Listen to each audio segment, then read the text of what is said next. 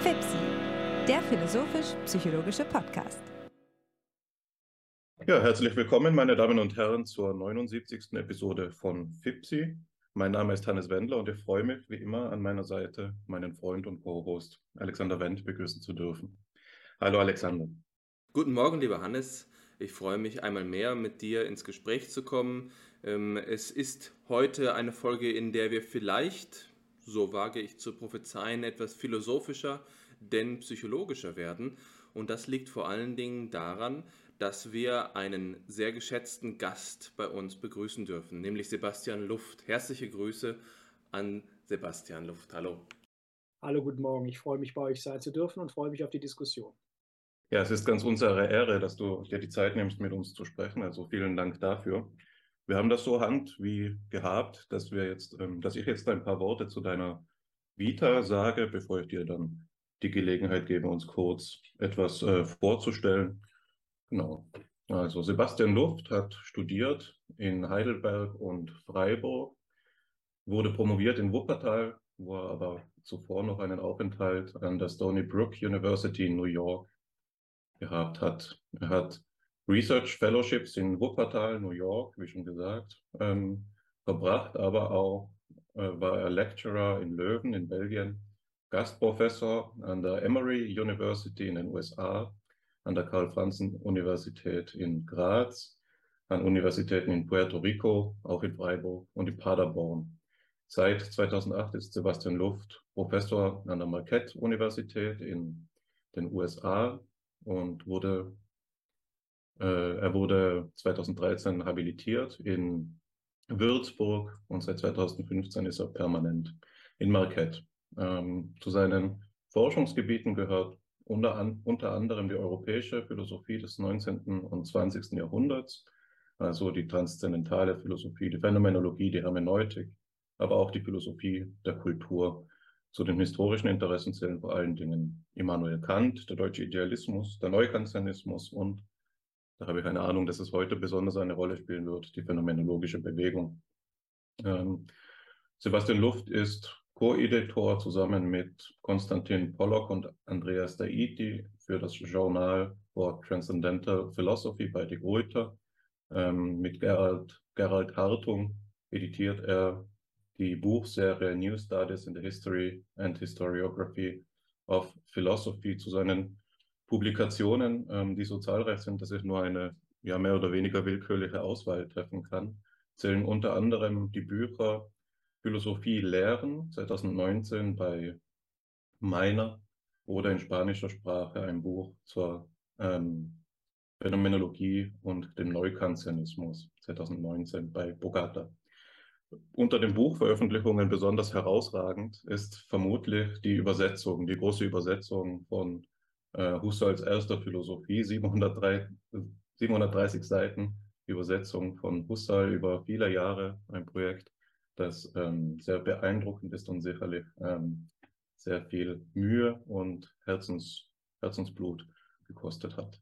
Ähm, zu den herausgegebenen Herausgeberschaften zählt Beispiel, beispielsweise für ähm, ein Werk, das für unseren Podcast hier relevant ist, Paul Nartorps Allgemeine Psychologie nach kritischer Methode, ähm, was bei der Wissenschaftlichen Buchgesellschaft in Darmstadt herausgegeben wurde.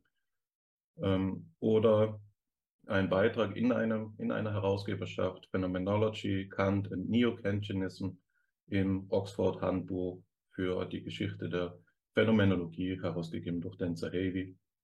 Ähm, ich nenne noch eine, eine ähm, Journalveröffentlichung. Das wäre für mich besonders interessant, weil es mein eigenes Arbeitsgebiet betrifft.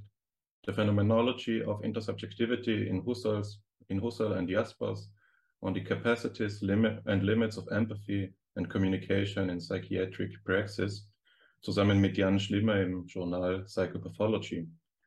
Genau, also was man aus dieser kurzen Vorstellung schon ersehen kann, ist, dass wir es heute mit einem Gast zu tun haben, der ein außerordentlich internationales Forschungsprofil mitbringt und ähm, von der Diskussion dürfen wir uns daher sicherlich einige sehr, äh, sehr unkonventionelle Inputs versprechen. Ich freue mich sehr darauf und bedanke mich nochmal herzlich bei dir, Sebastian, dass du dir die Zeit nimmst und mit uns sprichst. Ja, vielen Dank, Hannes und auch Alexander, für die Einladung. Ähm, ist immer sehr nett, äh, sich so, so, nett vorgestellt zu werden und äh, da wird man immer ein bisschen rot dabei. Also vielen Dank für die, für die nette Einführung. Ähm, ja, also ich, äh, ich bin hierzu gekommen, äh, wie die Mutter zum Kind, sagt man vielleicht. Also äh, Hannes habe ich kennengelernt durch, äh, durch die Summer School, glaube ich, die jetzt dieses Jahr durchgeführt wurde in Köln, also zusammen mit meinem Kollegen und inzwischen Freund äh, äh, Timo Breyer. Ähm, das war eine äh, Kooperation zwischen Universität Köln und meiner Universität, ähm, wo also Studenten, Studierende von beiden Unis, aber auch von anderswo in ganz Europa und auch Südamerika und so weiter zu Gast waren. Und da hat Hannes auch einen Vortrag gehalten und dann hat er mich gefragt, ob ich hier äh, sozusagen äh, mitmachen will. Also ich, ich, bin ein bisschen sozusagen, mh, es ist sozusagen, äh, Psychologie ist nicht so ganz mein, mein, mein Feld. Ähm, aber natürlich, wie du schon gesagt hast, es gibt natürlich äh, Overlaps, äh, Überschneidungen zwischen der, gerade der Phänomenologie und, und der Psychologie. Dann hast du auch genannt äh, NATOPS, Versuch einer transzendentalen Psychologie. Das sind natürlich alles Sachen, die, und auch Jaspers hast du auch genannt, dazu habe ich auch geschrieben. Das ist natürlich alles ähm, Problem, Gemengelagen, äh, wo sozusagen das, äh, die Trennung zwischen Phänomenologie und Philosophie und Psychologie äh, äh nicht, so, nicht so einfach zu machen ist, weil doch relativ künstlich wäre und wo eben auch sowas wie äh, die Psychologie im Sinne der, der heutigen Forschung sich auch erst sozusagen herausbildet. Ne? Also, also diese, diese Zeit, das habe ich mal zwischen 1900 und 1933 in, in, in Deutschland und Europa, war eben auch so eine formative Zeit für die, äh, gerade eben für eine Disziplin der, der, der Psychologie, die sich dann natürlich äh, emanzipiert hat. Äh, vielleicht ganz kurz zu meinem, zu meinem Werdegang, also nicht, dass es, damit es alles nicht so inkohärent erscheint. Also in der Tat äh, ist mein erstes Forschungsgebiet war die Phänomenologie, wird sie auch immer sein. Also ich habe äh, in Löwen, äh, in Belgien war ich nicht nur Dozent, war ich, sondern ich war auch, ich war eigentlich hauptsächlich äh, äh, Mitarbeiter im Husserl-Archiv als äh, Herausgeber eines Bandes der Husserlianer.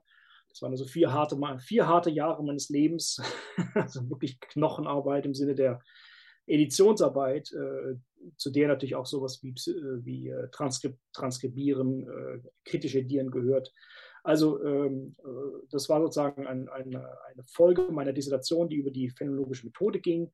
Äh, die Edition äh, Husserlianer 34 handelt eben zum, von Texten, äh, unveröffentlichten Texten zur phänomenologischen Reduktion, also kein, kein, ähm, äh, kein Text mit Präponderanz, also es gibt keinen Haupttext, sondern es sind eben wirklich reine Forschungsmanuskripte, die eben zusammengesucht werden mussten nach äh, systematischen Kriterien und historischen Kriterien.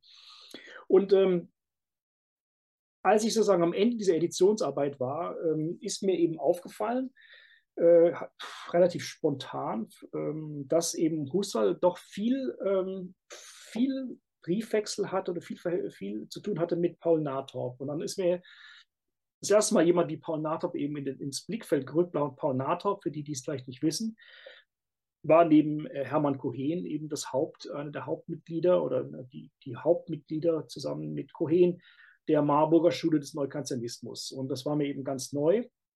Und dann bin ich eben auf den Neukantianismus geraten und wenn man, äh, wie ich damals, das ist jetzt über 20 Jahre her, jetzt erstmal seine Finger da rein, seine Nase da reinsteckt in, den Neukantianismus, wird man, also, also jedem, dem ich erzählt habe, ich interessiere mich neuerdings für Neukantianismus, der hat mich ausgelacht. Ja? Also ich meine, Neukantianismus galt als sowas von tot. Also es gab sozusagen nichts, nichts was toter war als der Neukantianismus.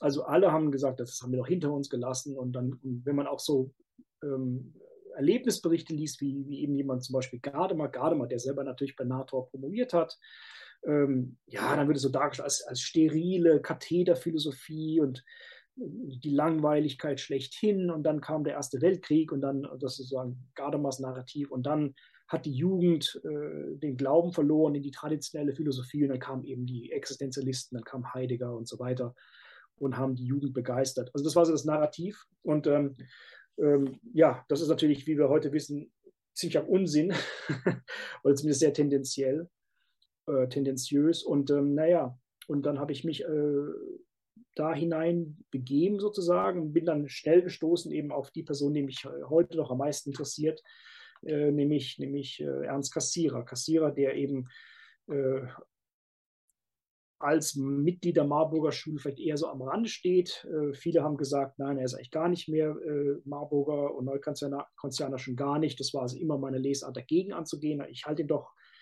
in wichtiger Hinsicht für einen Neukantianer. Äh, äh, in vieler Hinsicht natürlich geht er über den Neukantianismus hinaus, aber diese Kulturphilosophie, die, die er sozusagen angestoßen hat, und das ist natürlich ein Entwurf, den er selber nicht zu Ende gebracht hat, äh, aufgrund von Vertreibung, Emigration, äh, relativ frühem Tod in New York, ähm, ist eben doch etwas, was anschlussfähig ist und was auch jetzt wieder natürlich boomt. Ähm, und naja, und als ich, ähm, das war, also das, das Resultat davon war eben mein zweites, meine zweite Monographie, äh, The Space of Culture 2015. Ähm, und ja, ich, bei mir ist es immer so, wenn ich etwas gemacht habe, dann will ich sozusagen, ähm, dann habe ich damit auch irgendwie abgeschlossen. äh, und, und also jetzt nicht, dass ich das nicht weiterhin mache. Ich, ich habe auch jetzt natürlich äh, Einladungen zu Husserl und zu Kassierer vorzutragen und die, die Einladung nehme ich auch gerne an. Aber immerhin war ich irgendwie dann interessiert an was Neuem und diese neue, was mich jetzt sozusagen am meisten äh, umtreibt, ist, äh, ist der amerikanische Pragmatismus. Auch hier natürlich nicht als sozusagen eine, eine Sternschnuppe, sondern auch etwas, was eben, wenn man zurückgeht in diese Zeit der zwischen, also die fruchtbarste Zeit des 20. Jahrhunderts, also zwischen 1900 und 1930, sage ich mal, war es natürlich schon auch so, dass ähm, äh, Leute wie William James, äh, und so weiter in äh, äh, Royce und andere in Europa ähm, sehr intensiv rezipiert wurden. Hm, viele Philosophen wie Husserl zum Beispiel, aber auch die Pragmatik, auch die, die Neukantianer haben sich sehr interessiert für, für, die, für die Pragmatisten. Also jemand wie Windelband zum Beispiel, der 1908 den Weltkongress für Philosophie in Heidelberg ausgerichtet hat, äh, hat, ex, hat explizit äh, Einladung ausgesprochen an, an, äh, an, Pragmatisten und dort eine Diskussion geführt, die nachzulesen ist. Naja, und so bin ich jetzt sozusagen auf ähm, den Pragmatismus gestoßen und arbeite momentan äh, dazu, Idealitas soll auch das wieder ein Buch werden, äh, zum Verhältnis von ähm, äh, amerikanischen Pragmatismus und äh, vor allem der Phänomenologie und eben des Neukantianismus. Also eben diese, diese Bewegung, die an, im frühen 20. Jahrhundert äh, noch sehr, sehr eng äh, zusammen diskutiert haben, dann aber eben ähm, ihre Wege geteilt haben, wie, wie man so schön sagt, Parting of the Ways.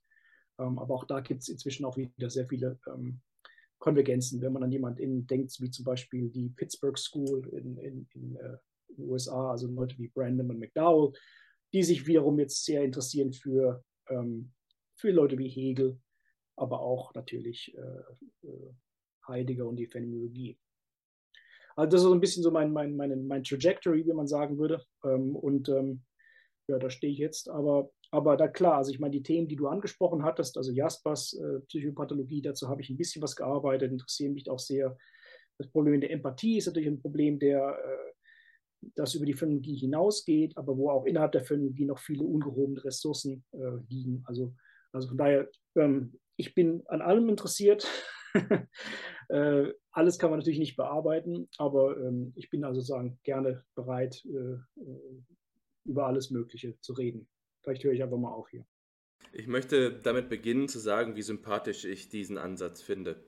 Ähm, ich hoffe, dass das nicht beleidigend klingt. Für mich zumindest klingt es nicht so, denn ähm, ich empfinde äh, ähnlich. Ähm, ich beschreibe das gerne als eine archivarische Natur, eine Freude am Historischen, die ich sehr wertschätze und die ich auch versuche in meiner eigenen Forschung immer wieder zu inkorporieren, sei es Wissenschaftsgeschichte, sei es Philosophiegeschichte. Ich habe dafür großen Respekt und glaube, dass äh, die systematische Forschung in den Wissenschaften sowie in der Philosophie wesentlich davon getragen werden muss, historische Kenntnisse aufzunehmen und äh, Fehler können nur dann ähm, vermieden werden, äh, wenn sie Wiederholungen sind, sofern es eine angemessene und zwar eine theoriegeladene äh, Wissenschaftsgeschichtsschreibung gibt. Das ist eine These, die Karl Friedrich Graumann, der große Heidelberger Psychologe, ähm, dargestellt hat in seiner Auseinandersetzung mit Theorie und Geschichte, dass es eine Schwäche ist, bloß Historiographie zu betreiben, die sich selbst nicht über den systematischen Gehalt des historisch Beforschten, ähm, äh, die sich damit nicht auskennt. Und stattdessen plädiert er eben für eine Geschichtsschreibung, eine Wissenschaftsgeschichtsschreibung, die sachlich informiert ist. Ich glaube, das ist eine Haltung, die ich mir zu eigen mache und auch nach all dem, was du gerade gesagt hast, kommt es mir genauso vor, als würdest du auch ein Proponent dieser Art der Forschung sein. Wie gesagt, das halte ich für sehr sympathisch, aber das nur als kleine Präambel. Ähm, als ich mir dein Curriculum Vitae angeschaut habe, musste ich an vielen Stellen einfach äh, mit großer Freude zur Kenntnis nehmen, dass ich zu diesen Aufsätzen oder Texten, die du verfasst hast, dir jedenfalls immer eine Frage stellen könnte. Auch hier große Überschneidungen und ich glaube, dass das auch für die philosophisch interessierten Psychologinnen und Psychologen, für diejenigen, ähm die diesen Podcast hören, ganz ähnlich sein müsste. Denn dein Werk umfasst viele spannende Themen, die den rein philosophischen Bereich transzendieren können. Vielleicht sind es philosophische Abhandlungen, aber sie sind von Bedeutung auch für die Wissenschaften. Das ist mir äh, ebenfalls wichtig, das nochmal zu betonen. Jetzt möchte ich aber zur Sache kommen. Der Pragmatismus und die Phänomenologie ist etwas, was mich auch schon äh, beschäftigt hat, und zwar deswegen, weil es verschiedene ähm, Beiträge aus dem 20. Jahrhundert in der phänomenologischen Psychologie gibt, die versuchen, William James als eine Art Vordenker der phänomenologischen Psychologie zu stilisieren. In der Art und Weise, wie ich das formuliere, kommt auch gleich zum Ausdruck, dass ich dem gegenüber recht skeptisch eingestellt bin. Ich habe ganz konkret äh, Johannes Linschoten vor Augen, der in seiner Arbeit äh, auf dem Weg zu einer phänomenologischen Psychologie William James im Prinzip ganz ähm, im Gleichschritt mit Husserl darstellt.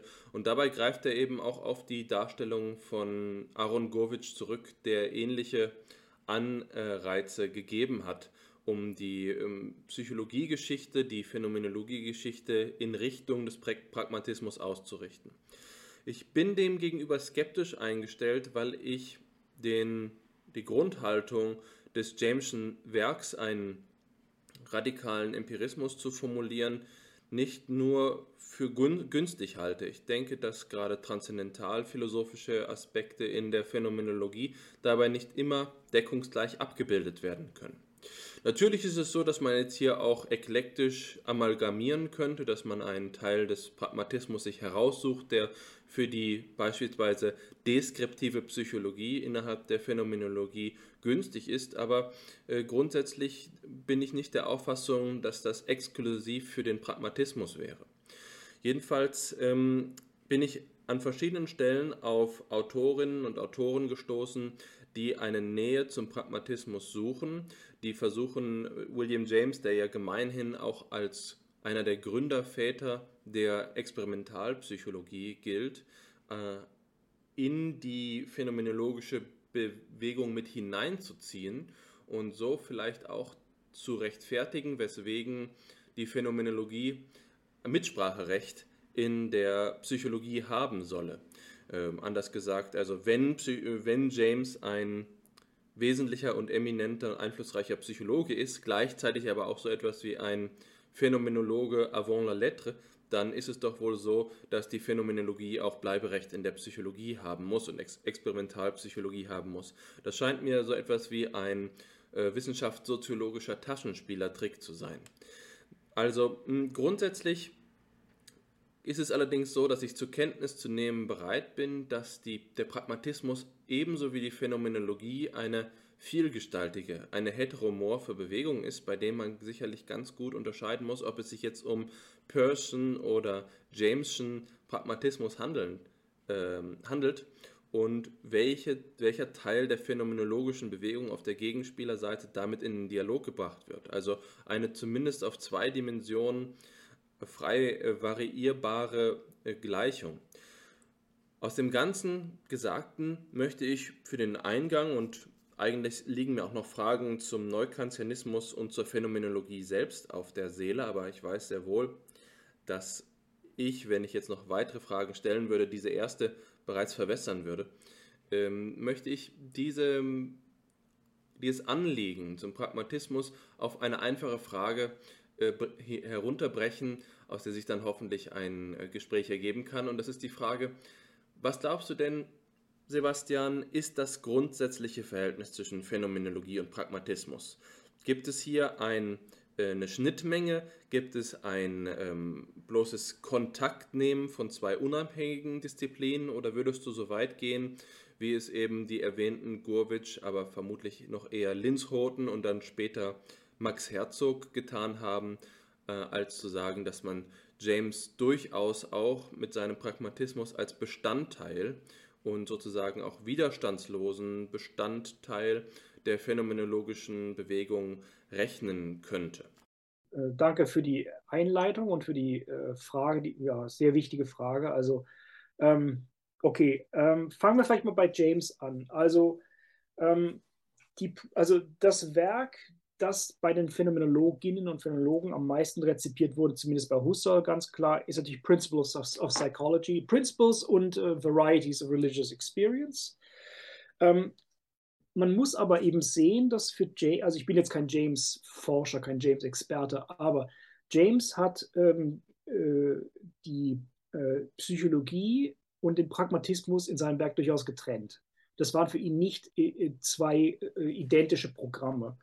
Äh, die, die Principle Psychology hat er geschrieben, bevor er dann sich dem eigentlichen Pragmatismus, dann die, die, wichtigen Vorträge dann äh, in England und woraus dann eben das Buch äh, Pragmatism, äh, New Wine in Old Skin, Old Wine in New Skins, so rum, ja, äh, hervorgegangen ist. Also das sind zwei verschiedene Projekte für ihn. Äh, die Principles, also Psychology ist für ihn ein Projekt eben, könnte man durchaus im Brentan, brentanoischen Sinne verstehen. Also er hat auch zum Beispiel mit ähm, das Buch hier ähm, mit, ähm, mit wem hat er den Briefwechsel gehabt?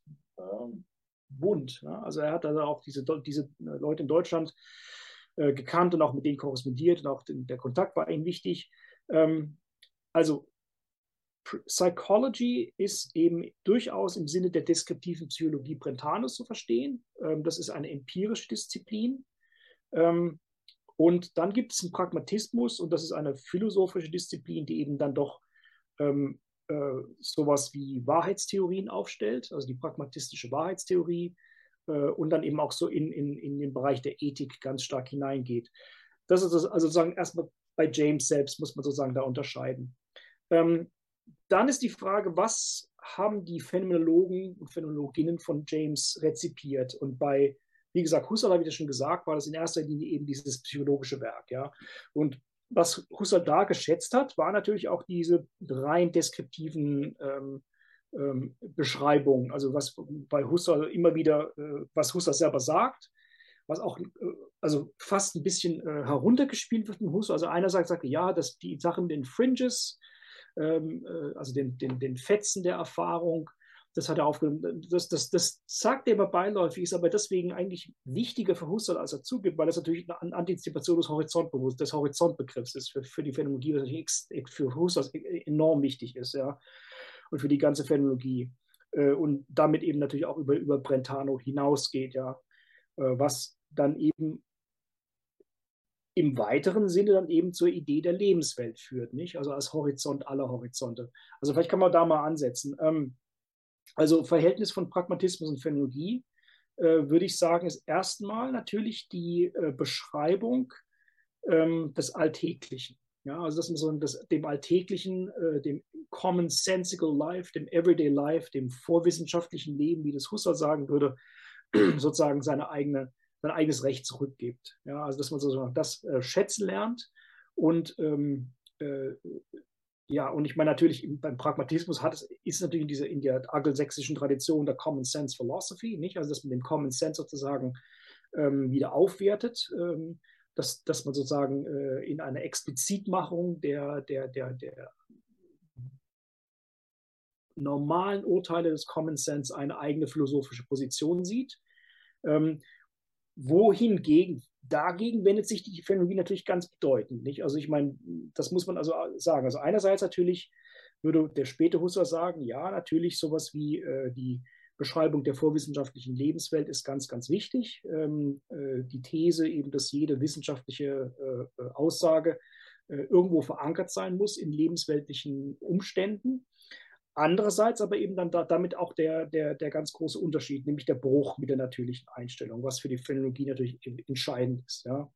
Ähm, also von daher ähm, Verhältnis äh, also ich, ich finde, ich, ich gebe dir natürlich vollkommen recht. Also ich finde auch, der Pragmatismus muss in diese Tradition hineingesehen, hineingelesen werden, ist Teil davon. Ähm, ich habe jetzt die ganze Zeit von, wenn man von Phänologie redet, also ich habe jetzt die ganze Zeit von Husserl gesprochen. Natürlich muss man auch jemanden wie Heidegger bedenken. Äh, ich finde Heideggers ähm, äh, Existenzialanalyse ganz klar natürlich pragmatistisch in, äh, beeinflusst. Ähm, natürlich sagt dann auch Heidegger immer wieder solche ärgerlichen Dinge, ja, ja, das ist der Pragmatismus, das ist dieses, dieses amerikanische äh, oberflächliche Philosophieren, was dann überhaupt nicht in die, in die Sphäre des Seinsdenkens hineinreicht. Das ist so, solchen, solchen Unsinn. Und das kann man ruhig stehen lassen, das möchte ich nicht rausredigieren. Das halte ich wirklich für Unsinn, diese Rhetorik bei Heidegger.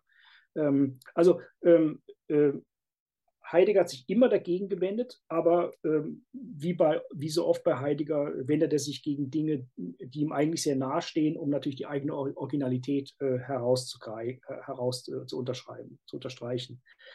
Ähm, also von daher, ähm, ich sehe die, diese Bewegung als durchaus ähm, vergleichbar. Ähm, aber natürlich, es gibt eben doch auch bedeutend, also ich meine, vergleichbar, also was sind die vergleichbaren Punkte? Eben Ansatz bei dem vorwissenschaftlichen, vorbegrifflichen Denken oder vorbegrifflichen Leben. Das hat eben auch natürlich mit der Lebensphilosophie gemeinsam, ähm, dass man das aufwertet, dass man dafür sozusagen einen eigenen Blick ähm, bekommt, der natürlich eben diese Freilegung ähm, dieser Lebenswelt, dieses vorwissenschaftlichen Lebens überhaupt erst voraussetzt, weil nämlich die, die These, die, die, die, die Philosophie des deutschen Idealismus und so weiter hat eben hierfür äh, überhaupt keinen Blick gehabt und natürlich auch schon dann die, der, der Positivismus, der natürlich äh, immer schon sozusagen ähm, von dem wissenschaftlichen Weltbild sozusagen äh, eingenommen war. Ja, also dass man sozusagen diese, diese Schichten abträgt. Ähm, so redet ja auch Husserl, also von Ab Abtragen von Schichten. Ähm, der Unterschied eben dann ganz wichtig, also ich, ich rede jetzt nicht von, von äh, dem Seinsdenken bei Heidegger, was sozusagen der Unterschied wäre, sondern der Unterschied ist dann natürlich dann spätestens bei Husserl mit der transzendentalen Wende da, dass für Husserl natürlich Phänomenologie ähm, ab einem gewissen Punkt eben ähm, eine Form von Transzendentalphilosophie sein soll. Und das ist eben dann der, und da, da unterscheidet man sich dann. Also die, die Phänomenologie als Transzendentale soll eben auch die Bedingungen der Möglichkeit der Erfahrung von Welt festlegen. Nicht nur das, sondern diese Bedingungen der Möglichkeit in einer Wesensbeschreibung ähm, formulieren. Also äh, die Wissen, die Philosophie, äh, die Phänomenologie als Philosophie ist dann Wissenschaft, wenn sie Wesenseinsichten ähm, formulieren kann. Ähm, also wesentliche Merkmale des intentionalen Bezogenseins auf die Welt. Und das ist natürlich was, äh, was der radikale Empirist, der Pragmatist eigentlich ablehnt, die Idee, dass man zu Wesensaussagen kommen kann oder kommen muss. Oder, oder anders gesagt, der Pragmatist würde sagen, das kann man machen, muss man aber nicht. Ähm, das, das, das, das bringt etwas, was vielleicht sozusagen die eigentliche Aufgabe verdeckt, äh, nämlich eben die, äh, das Pragmatische in der Welt sein ähm, gerecht zu beschreiben. Also von daher, das, das wäre sozusagen meine vorläufige Antwort auf diese Frage. Herzlichen Dank. Ich ähm, ergreife nochmal die Gelegenheit, Hannes muss es mir verzeihen, direkt darauf zu antworten, weil mich das brennend interessiert.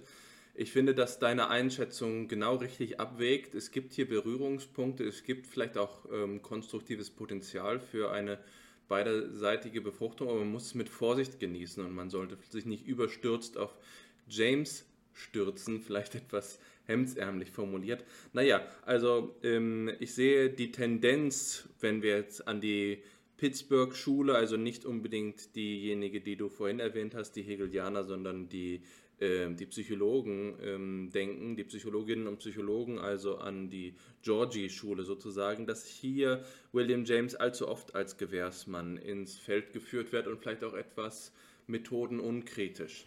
Jedenfalls möchte ich, so wie es für Fipsi ähm, Tradition ist, nämlich äh, eine Quelle äh, zu verwenden, hier an dieser Stelle aufgreifen. Ich habe, äh, während du gesprochen hast, in meinen eigenen Dokumenten eine kurze Passage gefunden, einen gewisserweise einen Nachruf, der von Adolf Reinach auf William James geschrieben worden ist, in der genau diese Ambivalenz zum Ausdruck kommt, vielleicht etwas überkritisch, von der wir gerade gesprochen haben. Also ich würde ganz kurz eine kleine Passage vorlesen und dann nochmal kurz sagen, was ich von ihr halte, die sich ähm, in einem von, ich glaube, 1910 geschriebenen Text von Adolf Reinach findet.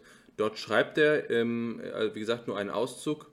James betont an allen Stellen den empiristischen Charakter seines Systems. Alle Abstraktionen haben für ihn einen Wert, niemals an sich, sondern nur, insofern sie unmittelbar oder mittelbar zu Verifizierungen führen, insofern irgendwelche praktischen, handgreiflichen Konsequenzen aus ihnen entspringen.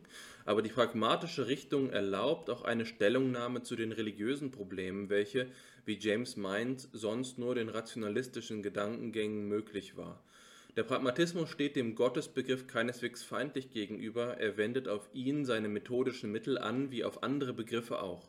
Wenn dieser Begriff geeignet ist, die Wirklichkeit zu erklären, wenn er sich mit anderen Wahrheiten einheitlich verschmelzen lässt, wenn er sich als lebensfördernd erweist, dann wird ihn der Pragmatismus zulassen müssen.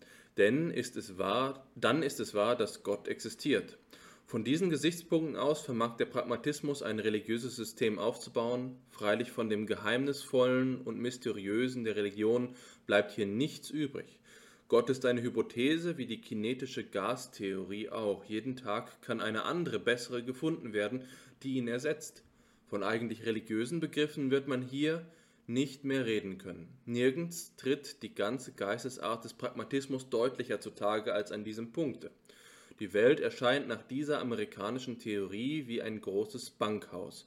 Ein bestimmtes Kapital ist da, nicht mehr, nicht weniger. Nun gilt es zu überlegen, wie es am besten anzulegen ist. Nichts Wirkliches ist außer ihm vorhanden, und alle Erwägungen richten sich darauf, mit ihm möglichst günstig zu wirtschaften. Gut und, gut und anerkennenswert ist alles, was hier Nutzen und Förderung verspricht, aber beide, ähm, beiseite bleibt äh, soll alles, was diese praktische Anwendung nicht gestattet bleiben. Es könnte das Geschäft nur stören. Das, wovon das Gedeihen abhängt, ist nicht so sehr das Kapital selbst als die Art, wie es verwaltet wird.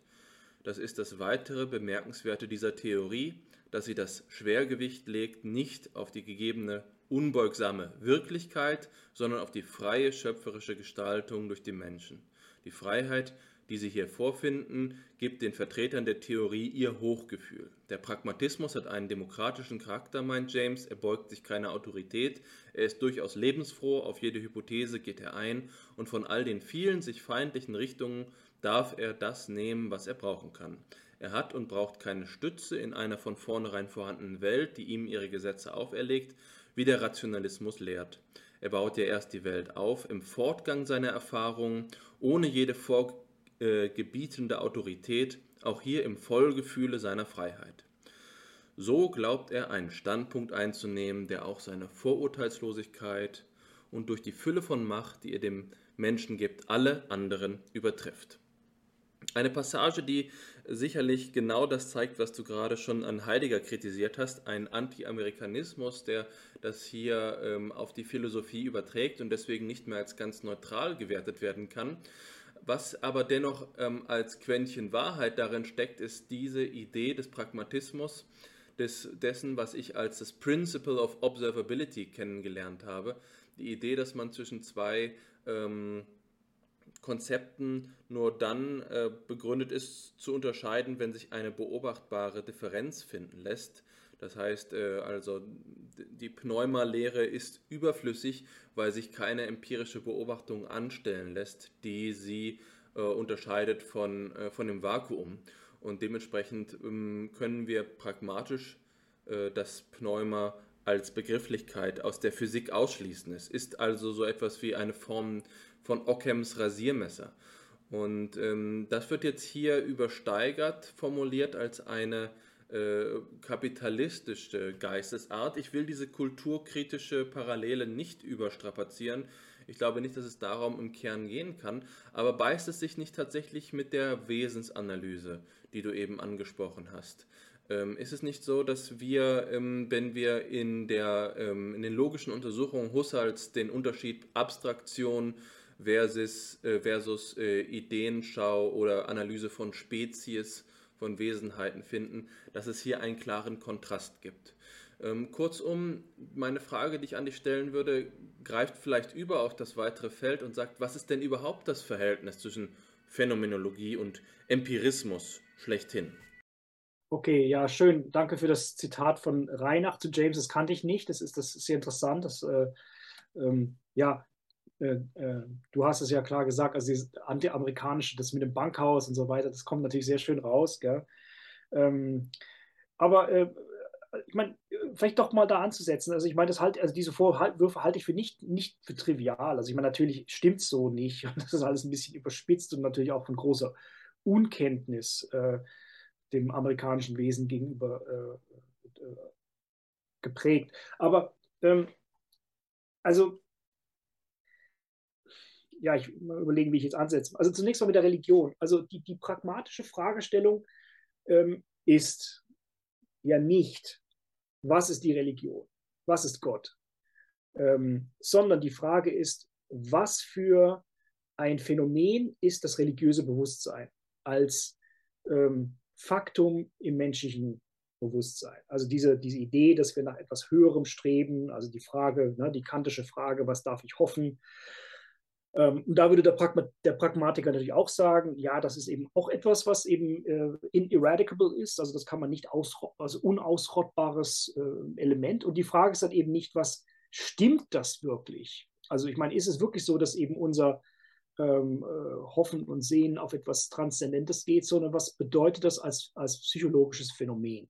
Das ist die pragmatische Fragestellung. Und dann, und dann äh, die, die, die These, die sich daraus ergeben könnte, wäre, ja, ich meine, es ist nicht wichtig, ähm, ob, das, ob du äh, an, einen, an einen Gott glaubst, ob es diesen Gott wirklich gibt. Und die Frage ist, was, äh, was bringt es für dich? Ja, also äh, whatever, ich meine, im Englischen gibt es diese Formulierung, whatever floats your boat, ja. Also was immer, was immer dein Schifflein zum, zum Fahren bringt, ist gut genug. Und, und, und, und du kannst natürlich dann äh, das nennen, äh, Glauben an meinen religiösen Gott, welcher, welcher äh, Offenbarung auch immer. Ähm, das ist gar nicht wichtig. Das Wichtige ist, was sind die psychologischen äh, Mechanismen, die da am Gang sind, ähm, die dich sozusagen dazu äh, bewegen, dich sozusagen morgens aus dem Bett zu begeben. Ja? Ähm, also das ist sozusagen das, der pragmatische Ansatz. Und ähm, um das vielleicht mit der Wesensanalyse zu verbinden, also ähm, äh, die, der Anspruch des Pragmatikers ist nicht, Wesensaussagen über den menschlichen Geist zu formulieren, sondern ähm, Beschreibung der Phänomene, die in unserem Leben relevant haben, äh, zu, zu geben. Also Beschreibung zu geben von Dingen, ähm, die uns ähm,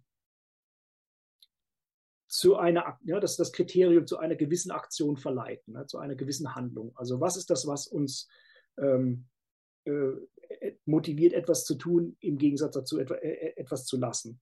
Und ähm, ob es eine Wesensaussage des Menschen ist, jeder Mensch ähm, hat ein religiöses Bewusstsein oder jeder Mensch sehnt sich nach dem Transzendenten oder denkt über das Transzendente nach, ist eine Aussage, die müsste man erst verifizieren. Ja? Ähm, der Anspruch der Phänomenologie ist natürlich, Wesensaussagen zu treffen äh, über ähm,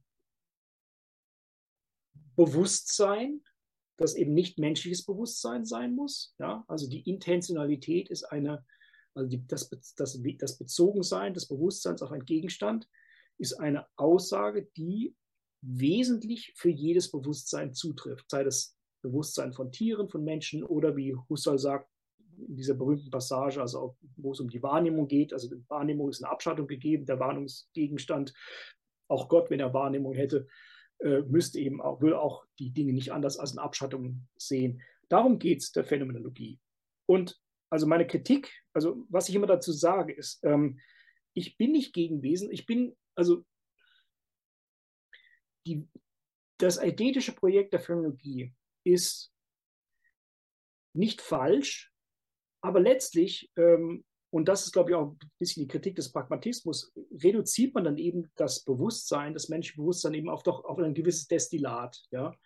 Also wenn man sozusagen alle äh, möglichen Dinge ab, wegabstrahiert und sagt, okay, was, was, was kann man über das Bewusstsein an sich sagen, dass man eben sagt, okay, ähm, Intentionalität äh, in der Wahrnehmung, also als die Form von Bewusstsein, zu der wir Zugang haben, gibt es in, den Wahrnehmungsgegenstand in Abschattung, äh, Horizontbewusstsein, Zeitbewusstsein, Ähm, äh, in der Einfühlung haben wir Zugang zu dem anderen Menschen, allerdings nicht zu seinem Innen Innenleben. Ähm, also sind Aussagen, wo der Pragmatiker sagen würde, ja, sehr schön, schön und gut, aber letztlich erfahren wir nicht viel über das menschliche, über das sozusagen das Wesen mit, mit, äh, äh, mit Leib und Seele und, und Blut. Nicht? Und, ich meine, das trifft sich ja eigentlich auch, wenn man überlegt, äh, mit, dem, äh, mit der Dilthaischen Kritik. Nicht? Also wenn Dilthey sagt, also der Lebensphilosophie, das kantische Subjekt hat kein, hat, da, da fließt kein, kein echtes Blut durch die Adern des kantischen Subjekts. Ihr kennt diese berühmte Formulierung. Ähm, das trifft sich damit eigentlich. Ja? Also ähm, Wesensanalyse schön und gut. Was kriegt man davon? Von Menschen relativ wenig. Und das ist, glaube ich, auch der, der, der Kritikpunkt. Dass der, der, der, also ich meine, James hat, großes, hat großen Respekt gehabt vor Husserl, aber eben auch zu sagen, ja, man, was, was, was erfährt man letztlich über den Menschen mit Fleisch und Blut relativ wenig. Und der Mensch mit Fleisch und Blut ist eben auch geschichtlich situiert. Ja? Äh, also ist es durchaus möglich und für manche Pragmatisten sogar auch sehr begehrenswert, dass der Mensch irgendwann kein religiöses Bewusstsein mehr hat. Nicht? Also wenn man jemand wie Rorty denkt, nicht? also wo eben die Idee ist, dass die, die Emanzipation, die Aufklärung ist dann zu ihrem Ende gekommen, wenn der Mensch eben nicht mehr das Gefühl hat, er müsste sich einem höheren Wesen beugen. Also wenn man das sozusagen weg, wegtherapieren könnte, à la Wittgenstein. Ähm, äh, das sind die großen Unterschiede, würde ich sagen, zwischen diesen beiden Ansätzen. Ja, vielen Dank, äh, ihr zwei. Ich schalte mich jetzt auch mal wieder ein in die Diskussion. Ähm, ich würde das ähm, so Revue passieren lassen, dass das Problem, an dem wir gerade arbeiten, das zu sein scheint, man es so ausdrücken könnte, als würde es uns jetzt darum gehen, ein Venn-Diagramm zu malen. Nicht wahr? Wir haben die Menge des Forschungsinteresses des Pragmatismus und die des, der Phänomenologie und wir suchen nach der Schnittmenge. Und für mich war der entscheidende Punkt zur Beantwortung dieser Frage, den, den du gemacht hast, Sebastian, wo du gesagt hast, dass die Gemeinsamkeit beider Ansätze darin zu suchen ist, dass sie die Sphäre des Vorwissenschaftlichen zu erschließen suchen. Und ähm, der Unterschied darin besteht, dass der für den Pragmatismus in der Alltagswelt, im Common Sense anzufinden ist und für die Phänomenologie in der Lebenswelt. Und ähm, das Problem ist jetzt, den Lebensweltbegriff aufzuklären, weil er schillert. Ne? Was meint die Lebenswelt genau? Und ich denke, dass der Unter dass in phänomenologischer Sprache ausgedrückt die Schnittmenge ähm, dadurch erhellt werden kann, indem man eben zwischen den verschiedenen Einstellungen unterscheidet. Ich glaube, das ist ja relativ trivial.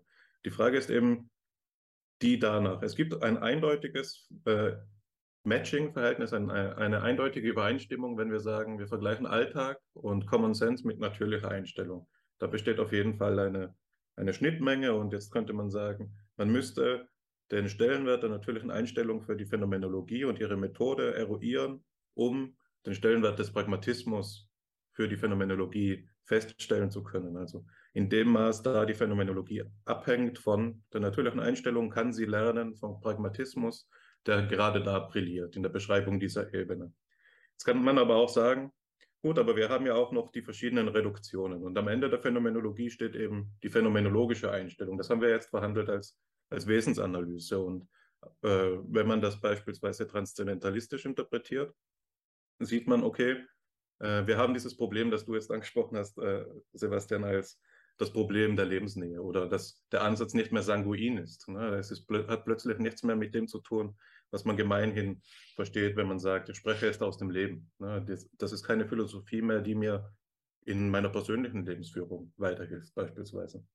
Aber ich denke, dass das nicht so eindeutig sein muss. Und äh, während ihr gesprochen habt, habe ich mich zurückerinnert an den Kontext, in dem wir uns kennengelernt haben. Der war, glaube ich, noch etwas früher als ähm, die Summer School in, in Köln. Und das war nämlich die, ähm, diese Konferenz der ICNAP-Gesellschaft, also die, die phänomenologische Konferenz der amerikanischen Gesellschaft. das hatte ich auch nicht mehr im, im Kopf, weil wir da ja nur Personen teilgenommen haben und das deshalb so ein bisschen nicht diesen Konferenzcharakter hatte.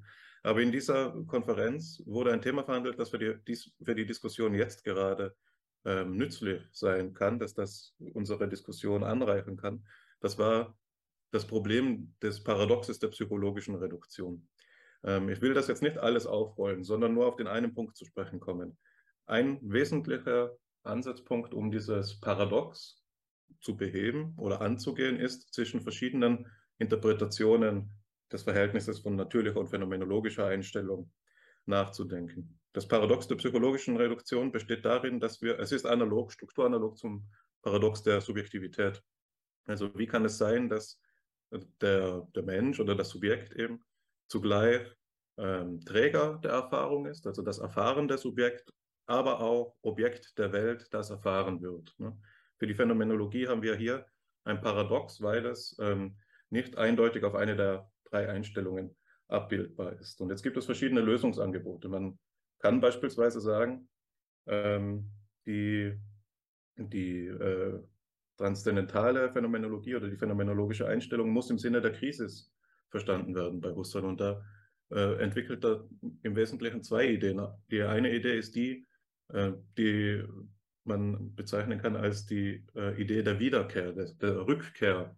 Na, wir vollziehen die phänomenologische Einstellung, wir schauen die Wesenheiten, begeben uns aber zurück in die natürliche Einstellung, die von Grund auf transformiert wird dadurch und versuchen, die geschauten Wesenseinsichten ähm, jetzt zur Anwendung zu bringen. Husserl verwendet dafür das Bild, dass auch der Phänomenologe noch ein Bürger ist und er natürlich auch in der politischen Sphäre agieren muss.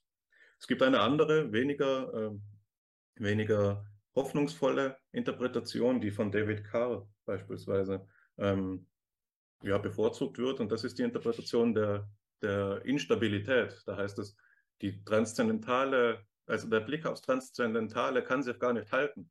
Die phänomenologische Einstellung ist eine idealisierte Einstellung, die immer dazu tendiert, zurückzuschlagen in die natürliche Einstellung, weswegen sie von Grund auf von ihr abhängig ist. Das wäre die Position, in der die Phänomenologie vermutlich am meisten vom Pragmatismus lernen könnte.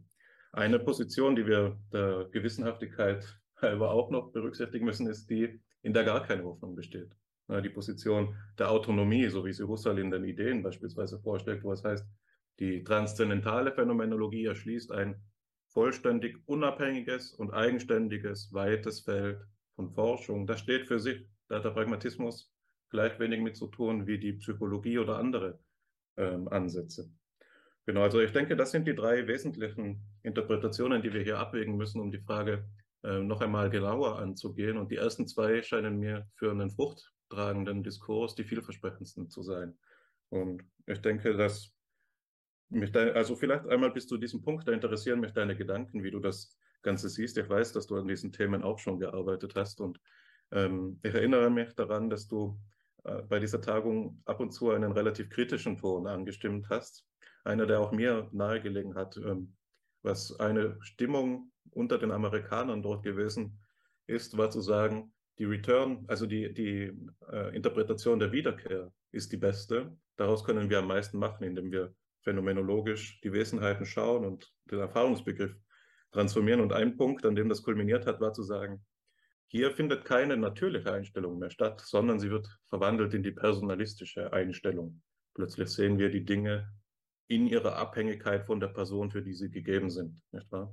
Und das hat natürlich gewisse problematische Implikationen, weil hier äh, die Tendenz besteht, Phänomenologie dann mit qualitativer Forschung auch zu vermengen oder dass man sagt, das ist dann eine Form von Psychologismus und so weiter. Also da würde mich einfach interessieren, wie du den ganzen ähm, Kontext einschätzt und wo du genau die, die Linie für unser Venn-Diagramm ziehen würdest. Ja, hast du ein bisschen Sprung gemacht. vielen Dank, schön. Äh, also zunächst mal zu, zu der Frage der, der natürlichen Einstellung. Also äh, man muss ja fairerweise sagen, und da hat Husserl, glaube ich, recht, äh, die Idee, ähm, des Bruchs mit der natürlichen Einstellung kommt ja daher, dass man die natürliche Einstellung überhaupt nur in den Blick kriegen kann, wenn man eine andere Einstellung eingeschlagen hat, äh, eingenommen hat. Nicht? Also in dem Moment, wo man die, also das ist ein Hegelscher, ein Hegelscher Move sozusagen. In dem Moment, wo, wo man die natürliche Einstellung als natürliche Einstellung sieht, hat man sie bereits verlassen. Ja, das ist sozusagen diese, diese Hegelsche Idee äh, der Antithese. Ähm, und ich finde das richtig. Ja? Also ich meine, natürlich kann man und das ist übrigens auch der Unterschied, würde ich sagen, zwischen einer hermeneutischen Phänomenologie und einer, einer äh, transzendentalen Phänomenologie. Ja, also die hermeneutische also das ist, glaube ich, Husser, äh, Heideggers Idee, warum er auch die Reduktion ganz ablehnt. Ich meine, diese könnte man als vierte Alternative noch ins Feld führen. Die vierte, die hermeneutische Alternative wäre zu sagen, man braucht gar, kein, gar keine, äh, keine Reduktion, weil man die natürliche Einstellung in sich selbst auslegen kann. Ja. Was natürlich auch ein bisschen methodisch ein bisschen naiv ist, weil natürlich auch dann kann man sagen, diese Idee der Auslegung natürlichen Einstellung gibt es ja auch erst dann, wenn man ein, ein, eine reflexive Distanz hat zur natürlichen Einstellung. Und das, das lässt Heidegger gar nicht gelten. Aber auch, auch das nochmal als, als Alternative sozusagen in den, in, den Raum, in den Raum geworfen. Nicht? Also erstens, Reduktion braucht man gar nicht oder Bruch mit der natürlichen Einstellung braucht man gar nicht, weil man sie intern innerhalb ihrer selbst äh, äh auslegen kann. Ähm, die Frage ist dann, wenn man das tun kann, wozu braucht man denn überhaupt noch Philosophie? Ist ja dann eigentlich auch obsolet geworden.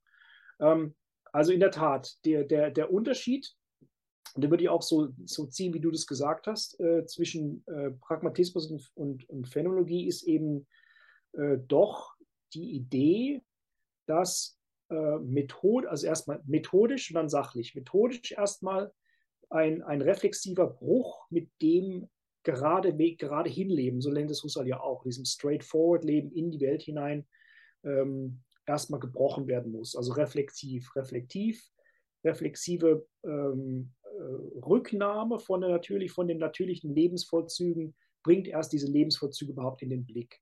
Und dann ist natürlich die Frage, welches ist die Einstellung, aus der man die Beschreibung vollzieht? Und das ist dann natürlich die philosophische oder die phänomenologische Einstellung. Ähm, dann ist die Frage, was, die, was ist das Verhältnis dieser? Und das, da, da, kommen wir jetzt eben zu dem Problem der, der, der, der des Rückkehrs also, oder der, das, das Verhältnis beider Einstellungen. Da gibt es eben diese verschiedenen Ansätze. Vielleicht mal bei dem zweiten angesetzt, Instabilität. Die These von David Carr, äh, meinem guten Freund, ist natürlich beeinflusst von, von jemand wie Merleau-Ponty. Die Idee, dass die Reduktion nie, nie vollkommen vollzogen werden kann, halte ich für relativ unplausibel, ähm, weil äh, natürlich äh, ist es immer so, dass ähm, jede Beschreibung, ähm, die sich, die behauptet, sich völlig von dem freizusprechen, von dem, was sie beschreibt, natürlich davon kontaminiert ist. Also dass sozusagen diese, dass da sich sozusagen Elemente mit einsch einschmuggeln, das ist sozusagen unvermeidlich. Das ist aber auch kein Argument gegen die reflexive Haltung. Also daher halte ich diese These, also ich, ich die Carr-These geht meines Erachtens auf, auf, auf Merleau-Ponty zurück, äh, halte, ich für, ich für Unsinn. Ähm, die Sache mit der Rückkehr, das, das sagt Husserl selber auch, ja, ähm, halte ich für auch, ah, das, ist, das halte ich für so überhöht, ja. Also Husserl, das weißt du ja auch, Husserl vergleicht es eben mit der religiösen Konversion, nicht? Also nach dem Motto, also sonntags geht man in die Kirche und dann, und dann, äh, dann vollzieht man eben eine religiöse Epoche und betrachtet sein weltliches Leben und sagt, ah, du musst dein Leben ändern und dann komme komm ich aus der Kirche raus und beschließe, okay, jetzt ab morgen werde ich ein, ein neuer Mensch, ja. Äh, und der alte Adam ist sozusagen von mir abgefallen. Also das halte ich auch äh, für, für eine religiöse, religiöse Überhöhung dessen, was die Philosophie überhaupt leisten kann.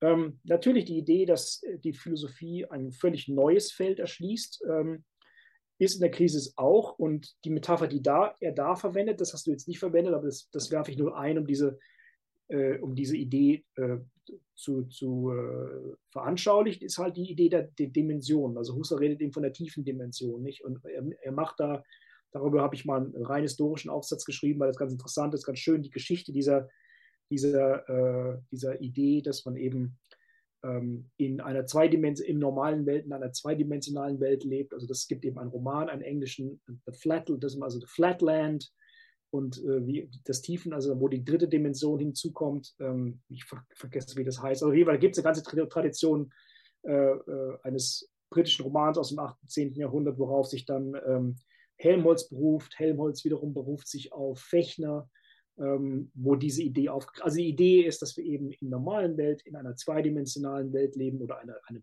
eine Welt mit einer, mit einer begrenzten Anzahl von Dimensionen und die philosophische Reflexion äh, äh, eröffnet eben eine tiefen, eine, eine, eine weitere Dimension, in der eben äh, die zweidimensionale, also wenn man von drei Dimensionen redet, wird eben die zweidimensionale Welt quasi äh, ja, Hegel, im hegelischen Sinne bewahrt. Nicht? Also sie, sie wird sozusagen aufgehoben eine tiefere, aber sie wird in, eben in dem, was sie ist, auch bewahrt.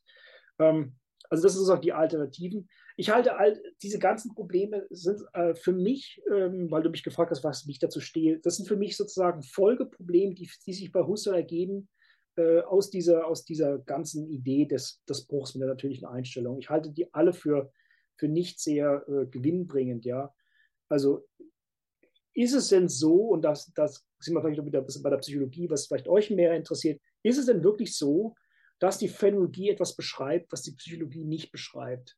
Und da gibt es ja bei Husserl selber die Aussagen, nein, das ist natürlich das ist eine Parallele zwischen Psychologie und transzendentaler Phänomenologie. Was ist dann der Unterschied? Naja, die Vorzeichenänderung. Ja, gut, ähm, das, das mag ja stimmen, aber dann kann man sich, dann, dann kommt der Pragmatist in mir raus, der sagt, so what? Ja, also wenn das wirklich der einzige Unterschied ist, dass die da Klammern drum machen und es mit einer Vorzeichenänderung versehen, dann brauche ich diesen ganzen methodischen Apparat überhaupt nicht. Was ich richtig finde, wie gesagt, ist eben die, die, die methodische, also methodisch substanziell. Substanziell ergibt sich eben nicht viel Neues. Ähm, es sei denn, da müsste man eben ganz klar sagen, es sei denn, der Phänomenologe behauptet und kann es beweisen, dass es eben Themenbereiche gibt äh, in der Phänologie, die der Psychologe nicht bearbeitet. Ich rede die ganze Zeit übrigens im generischen Maskulin jetzt. Ähm, äh, also gibt es da gewisse Bereiche, die sozusagen äh, per Definition ausgeschlossen sind aus dem Forschungsbereich des Psychologen. Zum Beispiel Empathie, zum Beispiel Geschichtlichkeit des Bewusstseins, äh, Geschichte selbst. Ähm, wenn das nicht der Fall ist, dann würde ich sagen, mit Pragmatismus, so what? Und ähm, dann würde ich sozusagen bewahren wollen, die Idee, dass um die natürliche Einstellung auszulegen, man eine reflexive Einstellung auf diese äh, natürliche Einstellung braucht, also eine gewisse, eine gewisse neue Einstellung, die diese erste Einstellung überhaupt erst ähm, als solche in den Blick geraten lässt. Ähm, aber muss man dann eine Synthesis, also diese, diese Rede gibt es bei Husserl auch, muss man dann versuchen, eine Synthesis zwischen beiden Einstellungen herzustellen? Äh, also sozusagen eine Hegelsche Synthesis, äh, also eine, eine Höhe. Ja, dann, dann ist man natürlich wieder in, dann kommt man in, ein Hegelsches Fahrwasser und sagt, okay, where is it going? Ja, also wo kommt man dann hin? Also was ist dann, bei Hegel ist das Ziel klar, äh, absolute, zum Absoluten, ja. Ähm, das kann es ja wohl nicht sein in der Phänomenologie. Und ähm, äh, von daher, also ich halte das alles für hausgemachte Probleme, die eben äh, mehr Folgeprobleme aufwerfen, als wirklich sozusagen hilfreich sind. Und dann wieder zur, zur Psychologie. Also, wenn, wenn eben der Unterschied zwischen Phänomenologie und Psychologie eben rein in der Einstellungs, äh, im Einstellungs, äh, in, de, in, der Vorzeichenänderung äh, besteht, würde ich sagen, so what? Es sei denn, man kann sagen, es gibt gewisse Bereiche, wo die Phänomenologie weitermacht, wo die Psychologie aufhören muss, aus irgendwelchen methodisch gesetzten Grenzen. Und, das, und die Frage ist wieder an, an, an den Psychologen verwiesen, um zu sagen, ja, wir haben gewisse Limitationen und da kommen wir nicht weiter. Also sagen, die Frage geht dann an euch. Ne? Ich antworte noch einmal kurz, ähm, bevor ich Alexander dann ausholen lasse. Ähm, also jetzt sind wir sicherlich an dem Punkt angekommen, den du eingangs versprochen hast, wo du auch provokativ äh, wirst oder gerade wo du eben das So What, das So What ist dieser Punkt, wo ich ähm, auch eine gewisse, eine gewisse Provokation höre. Es ist jetzt nicht so, dass ich eine Lanze für den Transzendentalismus brechen will, der steht mir selber ähm, auch relativ fern. Aber es ist doch so, dass dieses Verhältnis ähm, wohl bestimmt sein will zwischen Phänomenologie und Psychologie auch. Ähm, du hast die Frage des So What ja so ausbuchstabiert, dass du danach gefragt hast, ähm, ob es mit welchem Recht wir davon sprechen, dass die Phänomenologie von der Psychologie unabhängige Gegenstandsbereiche erschließt. Und ich denke, dass eine, eine schöne Antwort darauf die sein könnte, die ja hier bei FIPSI gewisserweise schon sprichwortartig geworden ist. Alexander ähm, sagt das immer wieder gerne, dass ähm, Du musst, musst dann gleich ergänzen, Alexander, ob es ein Zitat von Husserl oder von Graumann war. Ich bin mir gerade unsicher, dass ähm, Psychologie ohne Phänomenologie zu betreiben, so wäre wie Physik mit natürlichen Einheiten zu betreiben. Also wenn wir eine Psychologie betreiben ohne Phänomenologie, dann ist das so, als würden wir mit Ellen und Fuß messen. Und die Phänomenologie ist erst das für die Psychologie, was die Geometrie für die Physik ist. Also sie ist hier die Grundlagenwissenschaft, die Einheitlichkeit herstellt und die das wäre jetzt jenseits dieser Analogie, die auch darüber hinaus noch das, was Psychologie betreibt, erst in den sinnvollen Rahmen eines großen Ganzen der Bewusstseinsforschung einordnet. Also insofern würde diese Interpretation würde nahelegen, dass das Verhältnis das von Grundlagen- und Anwendungswissenschaft ist, was natürlich dann, wenn man diese These jetzt einem Nicht-Philosophen, sondern einem Psychologen oder einer Psychologin jetzt eben vortragen würde, sicherlich auch zu Widerständen führen würde. Ne? Also ich denke, dass das, die, das Selbstverständnis der Psychologie im 20. Jahrhundert sicherlich dadurch gekennzeichnet worden ist, dass es, von der, dass es um eine Abgrenzungsbewegung von der ähm, Helferinnenschaft oder auch der Abhängigkeit von der äh, Philosophie geht und dass die Ansprüche, die im 19. Jahrhundert noch selbstverständlich waren, heute eben geradezu lächerlich wirken. Ne? Also hier die Psychologie als Markt der Philosophie aufzufassen, die vielleicht noch zur Inspiration dienen kann, um gewisse Detailanalysen voranzutreiben, ist sicherlich nicht mehr zeitgemäß. Trotzdem ist es nicht so, dass aus der historischen Entwicklung geradeaus auf äh, das Abhängigkeitsverhältnis zurückgeschlossen werden darf. Das müssen wir auch systematisch betrachten. Und wenn wir bei der Analogie bleiben von Grundlagen- und Anwendungswissenschaft, dann gibt es natürlich schon eine gewisse Unabhängigkeit, nicht in der Sache, aber in der Betrachtungs- und Abstraktionsebene der verhandelten ähm, Gegenstände. Also ich denke, dass man das Ganze so relativ unkontrovers ähm, aufschlüsseln könnte und da eine, eine Verbindungslinie herstellen kann.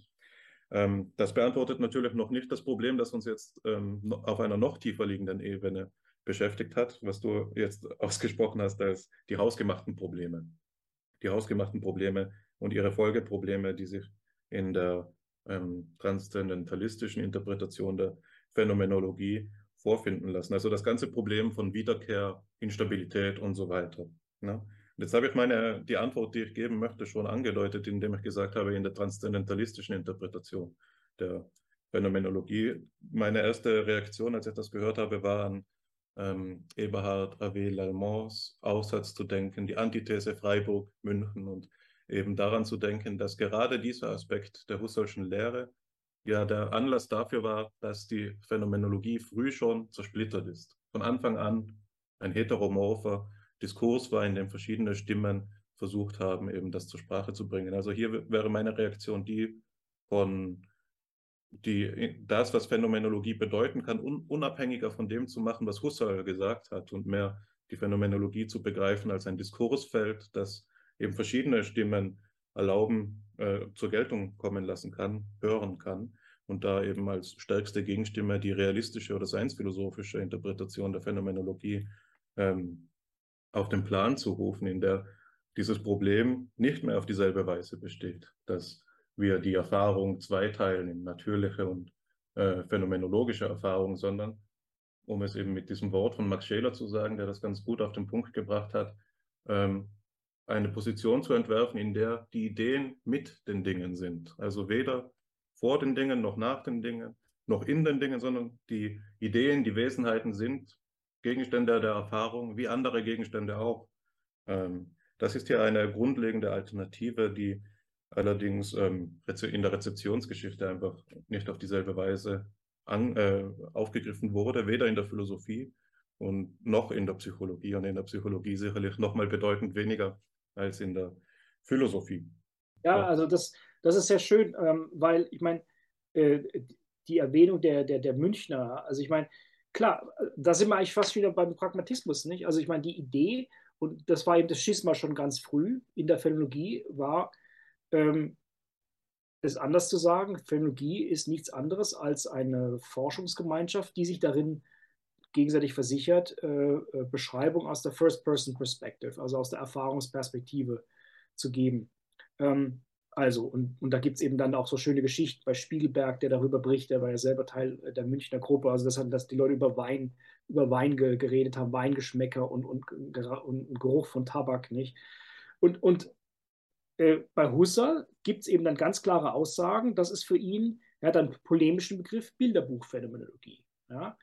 Ähm, also anders gesagt, die Bilderbuchphänomenologie, und ich meine, der, der polemische Begriff, Begriff, von Husserl ist eigentlich auch richtig, äh, richtig gefasst. Ja, man, man, man, man beschreibt einfach Bilder äh, von Erfahrungsgegenständen, Erfahrungszuständen. Und das ist durchaus pragmatisch, also im Sinne von, ja, was, was immer mir sozusagen wichtig erscheint, darüber kann ich eine, eine Beschreibung geben und das ist, Phänomenologie ist eben nichts anderes. Und der, der, der, der, der, der, der, Great Divide kommt dann da, wo Husserl eben ganz wie du in dem Sinne, wie du sagst, sagt, nein, die Phänomenologie muss ähm, eine reine Disziplin werden und damit eben eine Grundlagenwissenschaft für die Anlagen, Anwendungswissenschaft, wie zum Beispiel Psychologie, aber nicht nur die Psychologie. Ähm, zum Beispiel auch Psychopathologie, nicht? Das ist ja das Verhältnis zwischen Husserl und Jaspers, äh, wo, wo Jaspers eben so ein bisschen auch pikiert ist darüber, dass, dass äh, Husserl ihnen so sagt, ja, sie machen ja, sie machen ja nur Anwendung. Nicht? Und damit machen sie, machen sie auch sehr schön, aber äh, lassen sie mich sozusagen bei den reinen, bei den reinen Wesenheiten bleiben, ja, bei den Essenzen. Ja. Ähm, und ich finde, also ich meine, ich finde es gut, gut dargestellt, so als, als grundsätzlicher äh, Unterschied der, der Auffassung, was Phänomenologie soll. Und ähm, klar, also für Husserl, also für, die, für diejenigen, also die Husserl darin folgen, dass die Phänomenologie eine philosophische Wissenschaft sein soll. Das würde, hätten vielleicht auch nicht alle Münchner mitgemacht. Also als eine, als eine strenge Wissenschaft muss sie eben zu Wesenseinsichten kommen, die eben qua Wesenseinsichten, dadurch, dass sie Wesenseinsichten sind, Grundlagen sind für äh, Anwendungswissenschaften. Ähm, und ob man diesen Weg gehen muss, entscheidet sich eben darin, ob man eben den Anspruch hat oder die Ambition hat, dass die Phänologie eine philosophische Wissenschaft sein soll. Ähm, und das war, ich würde auch sagen, beim frühen Husserl der logischen Untersuchung noch alles andere als klar. Also eine Sache ist natürlich, den Psychologismus zu widerlegen, aber ob damit gleich die Philosophie, die Phänomenologie in eine philosophische Position gedrängt werden muss, ist damit, folgt daraus nicht notwendig. Ja? Und ähm, ich finde, das ist, eine gute Weise, wie man die beiden äh, Auffassungen von äh, Phänomenologie äh, äh charakterisieren kann. Aber nochmal eben zur Idee der Grundlage. Ähm, meine, reine Psychologie als die reine Grundlegungswissenschaft für empirische Psychologie. Also die Idee, dass man eben äh, Definitionen geben kann von Bewusstseinszuständen, die ähm, nicht reduzierbar sind auf das menschliche Wesen, wäre etwas, was meines Erachtens auch vorgezeichnet wäre innerhalb einer Psychologie, einer Psychologie äh, als einer empirischen Wissenschaft. Ja. Also dazu muss man nicht den philosophischen Anspruch haben. Der philosophische Anspruch ist nämlich dann bei Husserl eben der der Letztgründung. Ja? Ähm, also ich würde durchaus sagen, ich meine, da könnt ihr mich korrigieren, aber ich meine, es ist durchaus vorgezeichnet innerhalb einer Psychologie, dass man sagt, es gibt eben sowas wie ähm, sozusagen der Lehrstuhl reine Psychologie und der Lehrstuhl angewandte Psychologie. Und der eine ist natürlich unilateral abhängig vom anderen. Ähm, aber deswegen muss man nicht den philosophischen Schritt gehen, zu sagen, das ist eine, eine, eine letztgründende Wissenschaft. Und das ist natürlich Husserls Anspruch. Und darin hat man natürlich darin, genau dafür hat man ihn ja auch kritisiert. Herzlichen Dank für diese Ausführungen. Ich glaube, dass wir unseren Hörerinnen und Hörern gut verständlich machen sollten, was es mit der Reduktion und der phänomenologischen Einstellung grundsätzlich auf sich hat. Und das ist etwas, was wie alle philosophischen Grundsatzfragen eigentlich auch die höchste Herausforderung ist. Ähm, die philosophische Untersuchung von Spezialproblemen geht oftmals leichter von der Hand, als eine äh, Definition, eine Bestimmung zu liefern, die eigentlich alles umfasst. Hier muss man am genauesten vorgehen, hier muss man klar sehen, dass jeder äh, jedes Wort Konsequenzen hat und jede kleine Modifikation das ganze System unter neue Vorzeichen setzen kann. Ähm, insofern möchte ich einfach mal an dieser Stelle ganz kursorisch, ganz ähm, ja, vielleicht auch äh, hemdsärmlich äh, einen Eindruck davon geben, dass mit dem Einstellen, mit dem sich einstellen in der phänomenologischen Einstellung in der phänomenologischen Epoche etwas gemeint ist, was als eine Universalstruktur des Denkens erst einmal auch aufgezeigt werden muss, zu sagen, wir als denkende Wesen, als erfahrene Wesen sind eigentlich schon immer eingestellt. Und äh, ob das jetzt eine natürliche, eine wissenschaftliche oder eine phänomenologische Einstellung ist, das ist eben ähm, eine notwendige Analyse, die sich erst aus einer bestimmten Perspektive ergeben kann. Also der Blick auf das Eingestelltsein selbst ist hier äh, dasjenige, was den Anfang macht, aus dem sich dann die Perspektive auf eventuelle Reduktionen ergibt. Und diese Reduktionen sind jetzt wiederum strittig, denn äh, zumindest bei Husserl finden wir einen ganzen Blumenstrauß an möglichen Reduktionen und die Konferenz der Nordamerikanischen äh, Föderation für den interdisziplinären Austausch über Phänomenologie, von der ihr vorhin gesprochen habt, ähm, die hat sich ja gerade auch der Frage nach der psychologischen Reduktion gewendet. Hier ist es also gar nicht so klar, wie die Grenzen zu ziehen sind, äh, wie wir vorgehen können.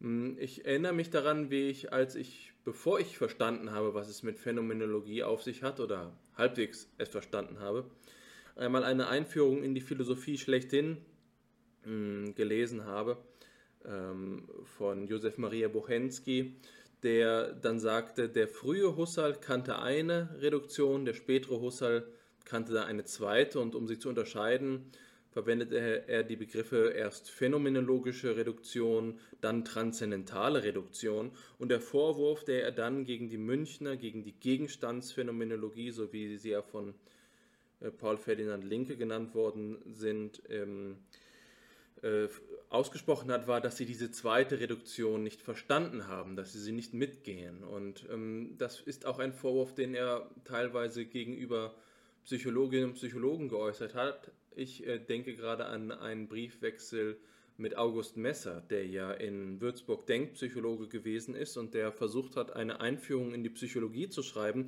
die husserlianisch geprägt war.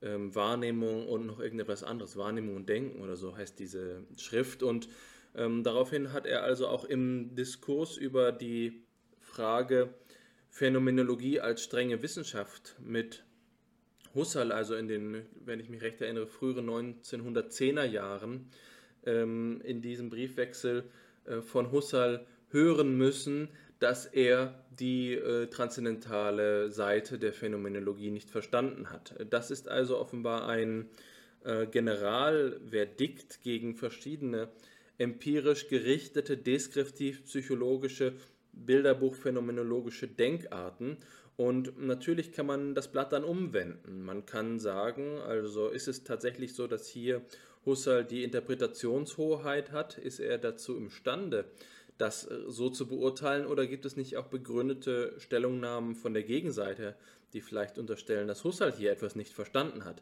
Das macht dann einen lebendigen Diskurs. Hier entsteht eine Kontroverse. Ich glaube zumindest hm, mit gewissem Recht behaupten zu können, dass Husserl hier nicht äh, nur weil er eine gewisse, gewissermaßen eine Gründerfigur ist, den Alleinvertretungsanspruch äh, aussprechen kann und deswegen zu entscheiden hat, was gilt und was nicht gilt. So ähnlich wie ja Sigmund Freud in der Psychoanalyse so, ein, ähm, so eine Apotheose vorgenommen hat, so eine Selbsterhebung zum, äh, zum Gott der eigenen Geistesströmung. Wenn Husserl sowohl Heidegger als auch Max Scheler äh, von, vom ähm, Tisch wischen möchte, indem er ihnen sagt, sie, äh, sie gehören der sogenannten phänomenologischen Bewegung an äh, und äh, implizit also dieser Bewegung seine eigene Orthodoxie entgegenhält, dann sind das eben so totalitaristische Züge, die vielleicht etwas äh, die eigene Position ungerechtfertigterweise bevorzugen. Aber das ändert ja die Sachfrage nicht. Äh, die Sachfrage ist, wie können wir äh, die Beziehung zwischen Pragmatismus und Phänomenologie mit Hinblick auf die Reduktion verstehen. Und die Frage, die mir, während ihr beide diskutiert habt, die mir aufgekommen ist, ist, ob nicht der äh, Pragmatismus selbst eine spezifische Einstellung nimmt und wenn ich mich frage, welche Einstellung das wäre, dann könnte man sagen, ließe die sich abbilden auf, ähm, die, den Vergleich hast du vorhin bemüht, Sebastian, äh, auf Brentano zum Beispiel, und dann sagt man, das ist deskriptive Psychologie, das ist äh, vielleicht nur die erste Stufe der Reduktion.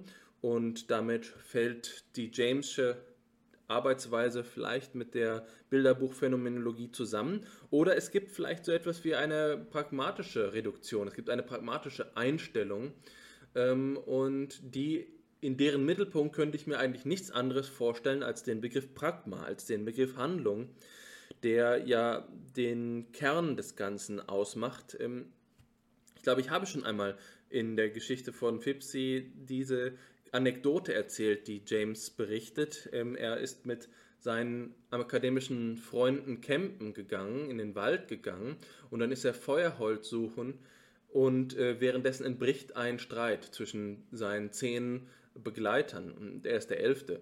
Und zwar ist dieser Streit, handelt davon, ähm, ob das, also sie beobachten ein Eichhörnchen und jetzt ist die Frage, ähm, wenn man, wenn das Eichhörnchen um den Baum herum klettert, sodass es gewisserweise eine Kreis, eine vollständige Kreisbewegung um den Baum macht, ähm, man selbst aber in, mit gleicher Winkelgeschwindigkeit um denselben Baum genau dem Eichhörnchen gegenüber äh, um den Baum schreitet und das Eichhörnchen deswegen niemals zu Gesicht bekommt, dann ist die Frage, äh, hat man das Eichhörnchen umrundet oder nicht?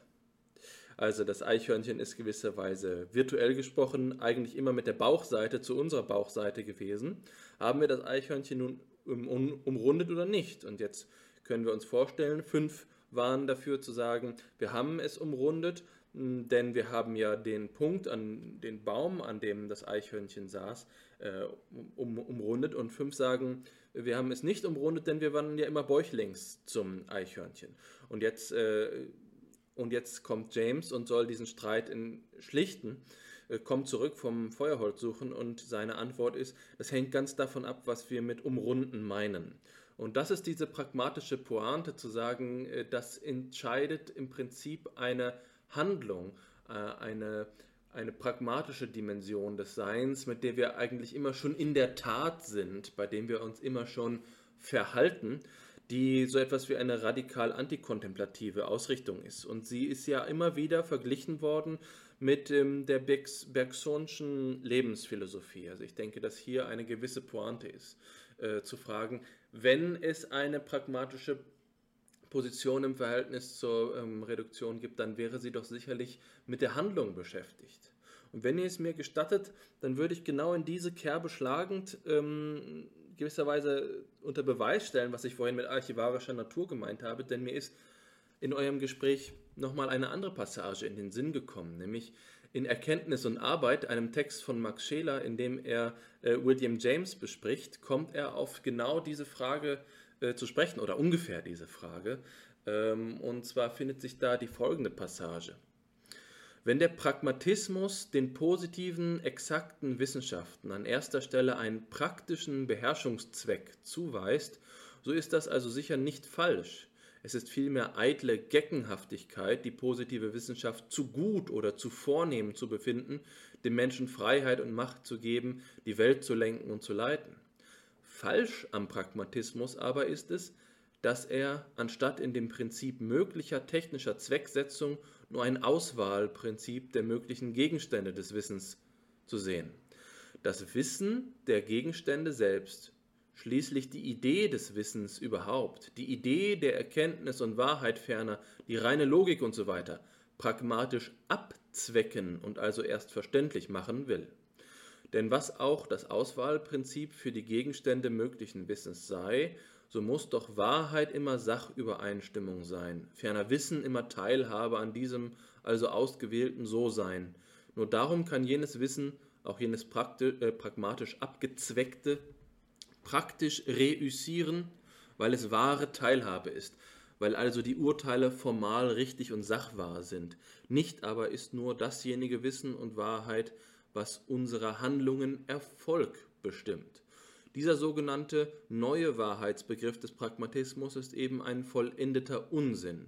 Eine Einseitigkeit des Pragmatismus ist es ferner, das Bildungswissen, seine Eigenart, und sein Werdensziel sowie auch das Erlösungswissen überhaupt gar nicht zu sehen oder wo er diese wertübergeordneten Wesen, Wissensziele zu sehen scheint, die Wertrangordnung der Wissensgüter in ihr genaues Gegenteil umzukehren. Für die Bildung, das heißt für die freie Selbstentfaltung aller Geisteskräfte der Person und für das Wachstum des Geistes, des Subjektiven und Objektiven durch Funktionalisierung von Wesenswissen In und durch Person ist aber alle mögliche Natur wie Selbstbeherrschung recht eigentlich erst da, keineswegs aber die Person und ihr Wachstum für ein Maximum von Naturbeherrschung. Und auch das Bildungswissen, wie es etwa die altchinesische Kultur bis zu einer Einseitigkeit ausgebildet hat, die dem Abendlande selbst in den Blütezeiten seiner humanistischen Strömungen ferne geblieben ist, ist nichts Letztes. Es dient jener Selbsterfassung des Urwirklichen im Menschen als einem seiner Teile und Funktionen, jener, Seinswerdung des Makrokosmos im Sein des Mikrokosmos des menschlichen Bewusstseins, die in der Geschichte der Metaphysik und Religion die verschiedensten speziellen Deutungen erfahren hat. Wenn ich Scheler hier richtig verstehe, dann klagt er am Pragmatismus an, dass er die Wahrheit und das Wissen von der Handlung her denken will vom Nutzen, vom, äh, von der Naturbeherrschung und von der Handlung.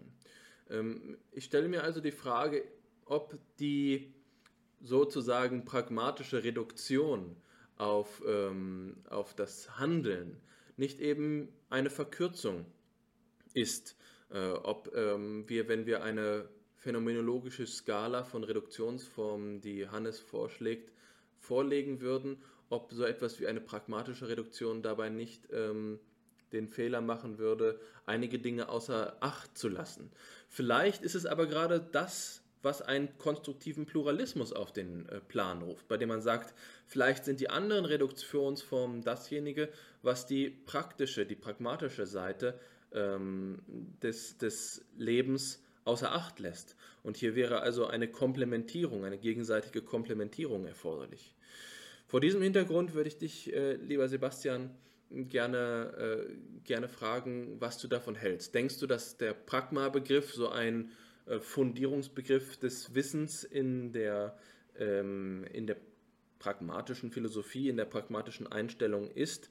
Oder ist es ein Missverständnis, äh, was hier bei Scheler auftaucht? Okay, eine sehr komplexe Frage, zu der könnte man viel sagen.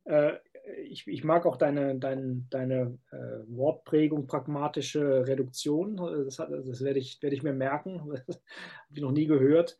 Ähm, ja, also ja, dazu könnte man viel sagen. Zunächst mal, also Scheler äh, spricht natürlich pro domo, äh, wenn er dann natürlich den Pragmatismus kritisiert. Er redet dann, also ich meine, was bei ihm impliziert ist, ist diese, diese, diese, äh, diese Ordnung, die, die, die kosmische Ordnung und ich meine, das ist natürlich dann eine, eine Wende der, der, in der Phänomenologie zum Religiösen oder zum Metaphysischen hin, die dann auch Husserl übrigens auch sehr unsympathisch war oder wo er, wo er damit sehr gefremdelt hat. Also das, das ist natürlich dann sozusagen Schelersche äh, Agenda, äh, die da, die da äh, ins Spiel kommt. Aber ähm, Zweck, ja, also in der Tat ist das Ideal der Phänomenologie, also zumindest bei Husserl, äh, reine Beobachtung. Ne? Also ich meine, die Idee, dass man eben nur dann äh, vorurteilsfrei äh, beschreiben kann, wenn man eben die Position ähm, der Phänomenologie eingenommen hat, die Husserl ja auch bezeichnet als äh, unbeteiligten Zuschauer. Das ist ja genau der Punkt. Also unbeteiligt. Also nur wenn ich unbeteiligt bin, also wenn ich mich, mich rausziehe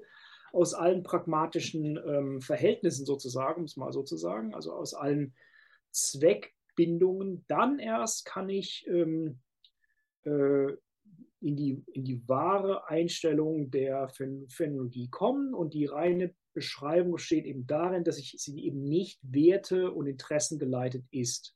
Und das ist für Husserl die Idee der reinen oder strengen Wissenschaft. Und die ist natürlich auch vorgebildet, natürlich, also klar, also in der griechischen, also in der, in der abendländischen Tradition, also schon, schon bei Platon. Also ich meine, das, das ganz alte die Idee, dass man eben aus der, nur wenn man aus der Höhle herauskommt, in, in, das Sonnenlicht äh, Angesicht von Angesicht zu Angesicht zieht, nur dann hat man sozusagen das wahre Wissen. Also das, und das ist übrigens auch genau das, wo, wenn man also sozusagen diese polemischen ähm, Darstellungen liest, äh, der Pragmat, also gerade bei Rorty, ne? also ich meine, das ist dann immer die Kritik, ist immer ja, also jemand wie Kant oder auch Husserl möchte eben einen Platoniker, möchte eben diese platonische äh, äh Ideal rekreieren, dass man eben nur dann äh, Wahrheit hat, wenn man Wahrheit ähm, aus oder, oder Wissen aus allen pragmatischen Verhältnissen heraus abstrahiert hat.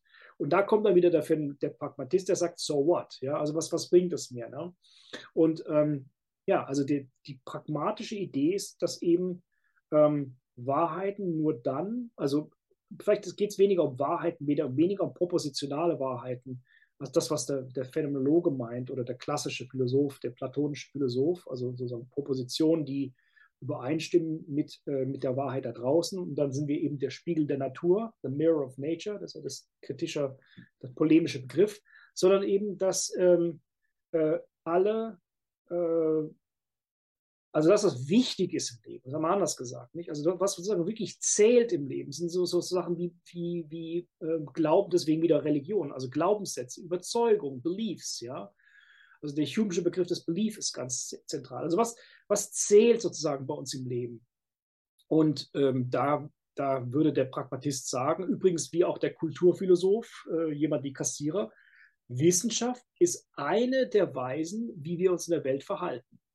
Und das ist natürlich wichtig, weil natürlich die, das, das äh, Bedürfnis danach, geht ja um, also im Pragmatismus ist ja der Ansatz, welchem Bedürfnis ähm, folgen wir, wenn wir sowas wie reine Wissenschaft betreiben. Es gibt eben doch ein, ein Bedürfnis im Menschen, ein Wissen zu erlangen, was frei von allen pragmatischen Zusammenhängen ist. Und da finde ich eben auch die, äh, den Pragmatismus eben mit sowas wie der, der kassiererischen Kulturphilosophie sehr, sehr äh, kompatibel Kassierer würde zum Beispiel sagen, ja, Wissenschaft treiben ist eine wichtige Weise, wie wir uns in der Welt orientieren wollen. Ähm, und das reine Wissen, also sozusagen der, der, der menschliche Geist in seiner höchsten Vollendung, findet sich eben in der vollkommenen Abstraktion von allem Lebensweltlichen, eben in der Mathematik, der reinen Wissenschaft, die am besten mathematisch und rein formelhaft vorgeht, also wo sozusagen auch eine Formelsprache gefunden ist, die von aller weltlichen äh, natürlichen Sprache abstrahiert ist. Das ist Kassierer. Aber, aber der Punkt ist eben, das ist eine der Weisen, in, also Kassierer würde sagen, eine der Weisen, wie wir kulturschaffend äh, tätig sind. Also äh, Sprache, Dichtung, Musik, Kunst sind andere Weisen. Und, und das ist, glaube ich, der pragmatische Ansatz. Also die pragmatische Einstellung ist zu sagen, welche, welchem Bedürfnis, welchem menschlichen Grundbedürfnis entsprechen gewisse jetzt sage ich es mit Kassierer symbolische Form. Und die Wissenschaft wäre eine symbolische Form. Also was, es gibt ein Bedürfnis zu sagen, wir wollen ein Wissen haben, was rein von allem äh, Pragmatischen ist. Und das, das, das ist eben sozusagen abgebildet in sowas wie reine Mathematik oder, oder, oder formaler Logik. Es gibt aber andere Bedürfnisse, ähm, die anders äh, befriedigt werden durch zum Beispiel die Produktion von Kunst, die Produktion von Musik, die Produktion von Literatur, äh, Sprache als Miteinander sprechen, äh, äh, Gemeinschaftsbildung, also wie, wie, wie machen wir es, dass wir gemeinschaftlich zusammenleben, dann damit ist, deswegen ist eben für die, für die Pragmatischer, für die Pragmatiker eben sowas wie, wie jemand wie Rorty ganz besonders die, die Form der Demokratie so wichtig, ja? also als Form, wie wir, wie wir uns äh, organisieren, äh, also dem menschlichen Bedürfnis entsprechen, uns äh, in Frieden irgendwie miteinander klarzukommen, ohne uns, ohne uns äh, gegenseitig zu töten. Also die, also die, die Idee, dass, dass man das auf den Zweck reduziert, wie das bei, bei, bei, bei Scheler klingt, finde ich ein bisschen unfair, finde ich sehr unfair. Der Pragmatiker würde vielmehr sagen, welch, und also der, der pragmatische Wahrheitsbegriff wäre sozusagen, welch, welche, äh, welchem Bedürfnis entsprechen welche Handlungen und was für Handlungsanweisungen kann man geben, damit diese Handlungen diesem Bedürfnis äh, entsprechen und dieses Bedürfnis befriedigen. Damit wäre der Unterschied, glaube ich, bezeichnet. Also der, Pragmatik, der Pragmatiker müsste, glaube ich, sagen, also also das wäre zumindest mein Pragma der Pragmatiker in mir, ähm, man muss anerkennen, dass es sowas wie äh, reine Beobachtung geben kann und geben darf. Ähm, es aber als alleinige, alleinigen höchsten Zweck, also sozusagen Selbstzweck darzustellen, ähm, das der menschlichen Aktivität ist eine Verkürzung ähm, dessen, was zu dem der Mensch fähig ist. Ähm, das ist die pragmatische Einstellung. Also der pragmatische Wahrheitsbegriff ist, was, welche, wo, welche Glaubenssätze machen wirklich einen Unterschied im Leben. Make a difference, ja, wie man im Englischen so schön sagt. Ähm, und da geht es eben wirklich darum, um Handlung im Sinne von dessen, was wirklich einen Unterschied macht darin, uns zu einem befriedigenden Leben zu führen. Das ist, pragmatische, das ist die pragmatische Fragestellung, wie ich sie verstehe. Das ist tatsächlich eine schöne Formulierung und ähm, wie vorhin gesagt, äh, die basalen Bestimmungen in der Philosophie, Philosophie sind oft die riskantesten. Äh, man macht sich damit natürlich in vielerlei Hinsicht angreifbar, aber dennoch, gerade hier, finde ich, ist es gut gelungen, wobei ich unmittelbar, das ist eben philosophischer Reflex, dann fragen muss, was ist denn das Leben, das hier befriedigend geführt wird. Ähm, wo kommt der Lebensbegriff hier? Und vorhin angedeutet hatte ich ja, dass äh, James und Bergson nicht nur befreundet waren, sondern in ihrer Philosophie auch so manche Parallele hatten, auch wenn man im Detail auch Divergenzen findet. Da würde ich eben fragen, ähm, ob es hier Beziehungen zur Lebensphilosophie gibt, ob der äh, Begriff des Lebens eine Präsupposition, ein Axiom der äh, der pragmatischen Philosophie ist. Aber mh, mm, neben dieser Frage möchte ich auch noch auf etwas anderes zurückkommen. Und zwar, wenn ich den radikalen Empirismus von James in seinen Grundzügen richtig verstanden habe, dann ist er ja der Versuch, das alte Problem der Beziehung von ähm, Empirismus und Rationalismus äh, aufzuheben. Also nicht zu überformen, nicht zu einer Synthese zu kommen, sondern auf eine Ebene zu gelangen, die äh, die Konfliktposition, ob nun, ähm, ob wir nun von den Begriffen herkommen oder von, äh, von den Impressionen herkommen, die diesen zu, ähm, zu beheben, als ein abgeleitetes Problem darzustellen. Und das ist ja auch etwas, was wir in der Phänomenologie in, in ganz ähnlicher Weise finden. Äh, aber da ist es doch so, dass wir jetzt genau sagen müssen, welchen Pragmatismus meinen wir. Äh, ist für dich William James der ähm, paradigmatische Pragmatiker oder äh, wie ist es denn zum Beispiel mit äh, Charles Sanders Peirce, der ja Kantianer gewesen ist oder zumindest als Kantianer dargestellt worden ist? Ich habe mich auch schon im Laufe der letzten Stunde gefragt, wie ist es denn zum Beispiel mit Kant selbst, der ja eine, ähm, eine Anthropologie aus pragmatischer Hinsicht äh, geschrieben hat?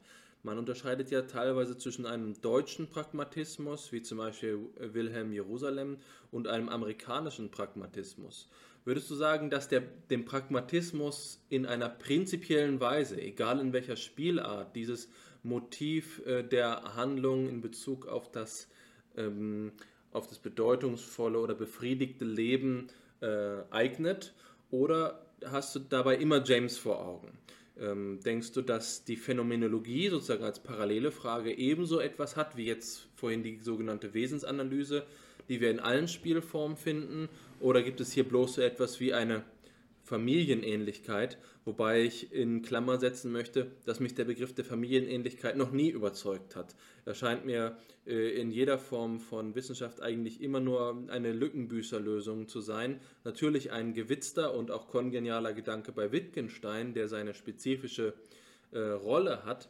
Aber für mich wäre hier die Antwort zu sagen, alles, was Pragmatisten untereinander verbindet, ist, ähm, sind, sind Teilüberdeckungen äh, zwischen Teil, einigen Protagonisten, aber nichts im Allgemeinen oder dasselbe eben von der Phänomenologie zu sagen, dass das eine Antwort wäre, die mich enttäuscht, enttäuschen würde.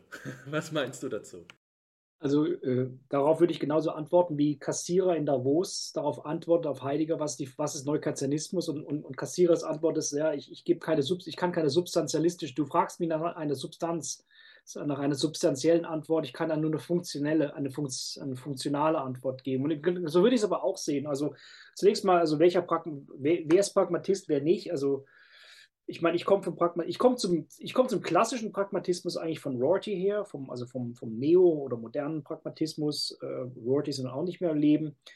Aber äh, von daher würde ich sagen, also ich, ich, würde zunächst mal würde ich sagen, ich würde eine, wie auch bei der Phänologie im Übrigen, also ich würde die Idee also eine substanzielle Definition, also dessen, was sozusagen das Wesenhafte der Phänologie ist, ablehnen. Also in der Hinsicht würde ich auch wäre ich auch in, in, Hinsicht auf die Phänologie pragmatisch. Also ich, ich finde äh, es nicht fruchtbar, zu sagen, wir müssen eine Definition von Phänomenologie äh, anlegen und danach messen wir alle. Und das war übrigens auch, das hast du ja vorhin auch schon gesagt, das war ja auch natürlich äh, Husserls Ansatz. Deswegen ist, hat Husserl natürlich auch so viel, viel, viel, viel Haue bekommen und auch zu Recht. Ne? Also weil, weil natürlich Husserl gesagt hat, ja, ich, ich vertrete die Phänomenologie und darüber hat sich natürlich auch jeder ein bisschen lustig gemacht, nicht?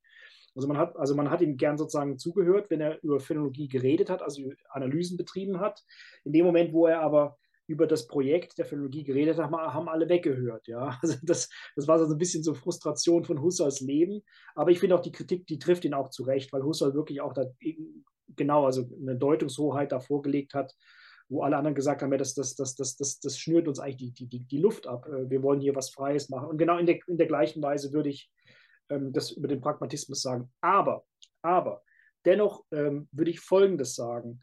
Äh, ich glaube, das ist nicht, das hatte ich vorhin schon angedeutet, ähm, ich halte es für eine nicht triviale äh, Einsicht, dass die, der, die, der Pragmatismus, also in der Weise, wie man ihn sozusagen historisch identifiziert, ein amerikanisches Phänomen ist. Ich finde das durchaus keine triviale Sache. Also ähm, äh, dass Pragmatismus in dieser Weise in Amerika aufgetreten ist, in einem Land der Einwanderer, in einem Land, wo äh, Leute gekommen sind ohne Pfennig in der Tasche, von verschiedenen Walks of Life, verschiedenen Hautfarben. Und da sozusagen, ja, wir haben jetzt diese, diese formale Gerüst der Demokratien und we have to achieve our country, äh, wie das Rorty in, seinen, in seiner letzten Bücher gesagt hat, ist, ist, ist durchaus, äh, halte ich, äh, also an, für historisch, anthropologisch richtig, aber philosophisch auch nicht für trivial. Ähm, also, ähm, dass ähm, in einem Land, in dem es sozusagen keine Tradition gibt, keine vorgefertigte, sondern wo die Leute zusammengekommen sind und pragmatisch versucht haben, miteinander zu leben, eben sowas wie eine, eine Philosophie auftaucht, die ähm, Wesensaussagen ablehnt, ist durchaus nicht, nicht trivial. Äh, und und ähm, ich habe jetzt äh, gerade neulich wieder einen, einen, Vortrag von Rorty gehört, also auf YouTube, äh, an, an, den ich noch nicht kannte, äh, und da, da, da, sagt das auf folgende Weise. Ähm, die traditionellen Philosophen, äh, und, und, und Rorty war im Übrigen natürlich ein großer äh, Patriot, trotz aller Kritik an seinem Land. Ähm, Patriot in der Weise, wie Habermas ein deutscher Patriot ist, würde ich sagen.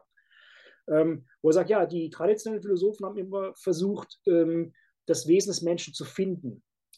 uns geht es darum, und dem Pragmatismus geht es darum, das Wesen des Menschen zu formen. Ja? zu formen, eben aus neuen Erfahrungen. Damit, dass man eben neue Erfahrungen aufnimmt und dann eben pragmatisch versucht, nach Lösungsvorschlägen äh, oder Versuchen äh, sucht, ja. Und diese, äh, diese äh, Identität, die dadurch, die dadurch äh, nicht gefunden, sondern äh, geformt wird oder sich formt, ist eben geformt durch die Umstände, in der sie leben. Und diese Umstände sind eben nicht trivialerweise eben sowas wie die Erfahrung der, der Einwanderung, in einem Land, in einem Kontinent wie Amerika. Also und von daher, also ich, ich, will jetzt nicht sagen, dass Europäer darüber nichts sagen dürfen über den Pragmatismus, aber ich halte es doch durchaus, also ich, das ist sozusagen eine, eine, historische, äh, eine historische Bemerkung, die aber philosophisch meines Erachtens nicht trivial ist. Mir ist das sehr sympathisch. Also ähm, Alexander weiß das schon. Äh, dir muss ich es noch einmal sagen. Ähm, ein, vielleicht mein, mein liebstes Zitat aus der Philosophiegeschichte ist, dass äh, Wort von Fichte, wo er sagt, dass die Philosophie, die man wählt, im Wesentlichen davon abhängt, was für ein Mensch man ist. Das könnte man jetzt im Sinne von dem, äh, was du ausgelegt hast, natürlich anwenden, auf diese, ja, auf die bedeutendsten Lebenserfahrungen, die man eben als Kultur oder als Einzeldenker jetzt gemacht hat, dass die selbstverständlich sich übersetzen in das, was man philosophisch für gangbar und auch für erstrebenswert hält. Das ist ein Gedanke, der mir sehr nahe liegt. Und so wie du das jetzt schemenhaft skizziert hast, dass, dass äh, ja, der, der Schmelztiegel des jungen Amerikas jenseits von Tradition, weil sie einfach nicht ähm, übergreifend vorhanden war, eben versuch, versuchen hat, äh, hat versuchen müssen, einen gemeinsamen Grund zu finden, dass die Handlung hier die Antwort war, dass das naheliegend und einleuchtend ist. Da bin ich ganz bei dir.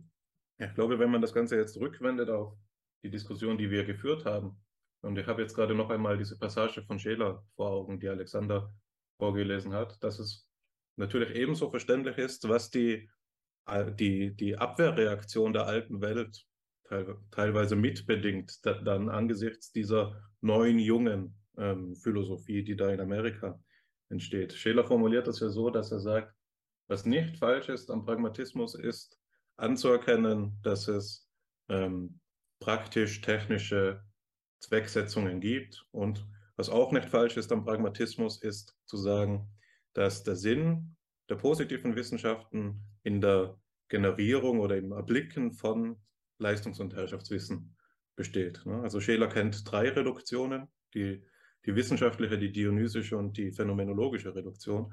Die wissenschaftliche Reduktion erfüllt für ihn gerade diesen Zweck, den Menschen in diese Sphäre des Herrschafts- und Leistungswissens ähm, zu versetzen, die für ihn eine eigentümliche und auch eigengesetzliche ja, Sphäre seiner Ethik eben aus, ausmacht. Also Scheler ist jemand, der das Ganze schon anerkennen kann, aber der Fehler besteht für ihn eben gerade darin, wo jetzt auch aus der Perspektive der Amerikaner äh, die Leistung besteht, nämlich das Wegkürzen alles anderen, das Wegkürzen der, der höheren geistigen Sphäre oder jetzt im, im Begriff der Reduktionen gesprochen, der dionysischen und der phänomenologischen Seite bei Max Scheler. Also wo für ihn das Problem bestehen würde, wäre zu sagen, dass ähm, so verständlich das auch sein mag, was in Amerika geschehen ist und ähm, so bejahenswert das in vielen seiner Züge ähm, ist, ist es dennoch so, dass wir es ähm, in einem Teil als Verfallsbewegung begreifen müssen. Und da ist die Frage für mich die danach, wie man den Begriff der Verfallsbewegung ähm, verstehen kann. Weil, und der ist für mich gerade deshalb so virulent, weil ich ihn gerade versucht habe, deskriptiv zu gebrauchen, aber mir natürlich aufgefallen ist, er hat immer diese normative Komponente mit, mit dabei. Das wird natürlich dadurch verschärft, dass wir hier auch jetzt eben an der Intersektion von Phänomenologie und Ethik ähm, diskutieren. Ne? Also wenn es, wenn Pragmatismus heißt, höhere geistige Werte nicht anzuerkennen oder zu versuchen, auf Lebens- und Nützlichkeitswerte zurückzuführen, dann ist das das, was der axiologisch neutrale Begriff der Verfallsbewegung ähm, wäre. Und meine Frage ist jetzt die danach, ist das perspektivenabhängig? Kann man das nur als Europäer so empfinden? Und würde sich daraus die Forderung ergeben, dass wir angesichts der neuen Welt, in der wir, wir drei jetzt ja alle leben, ähm, dass man sich hier einer Gemütsschule unterziehen muss? Ist das etwas, das man überwinden muss? Das Gefühl, dass hier etwas verloren geht oder ist das etwas, an dem man festhalten sollte? Na, das, ist, das ist meine ähm, systematische Frage und ich will die jetzt verbinden, verknüpfen mit einer Frage, die ich schon lange auf den Lippen habe in unserer äh, Diskussion.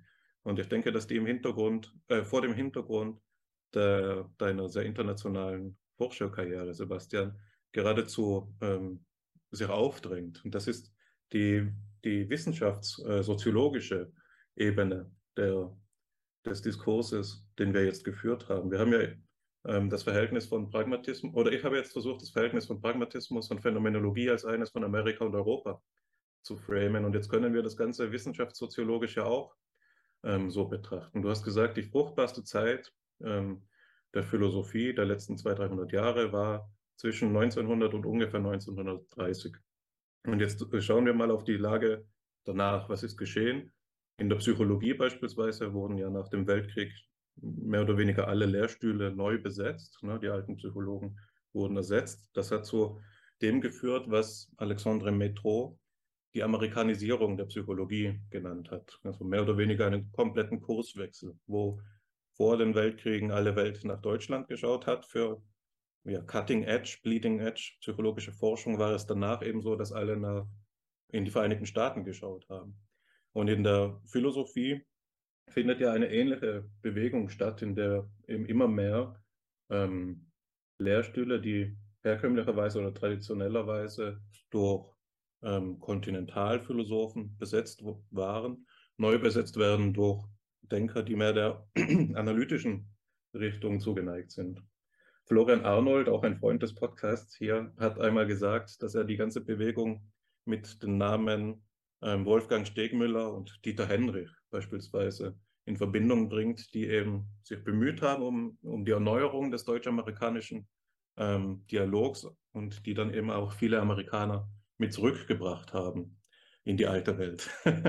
genau da würde mich einfach die Frage interessieren, ist das etwas, äh, wie, wie, schätzt du diese Bewegung ein? Äh, identifizierst du die gleich wie ich? Ist das etwas, das du begrüßt? Ist das unausweichlich oder müsste man da auf die Barrikaden? Also wie verhält man sich zu dem Ganzen?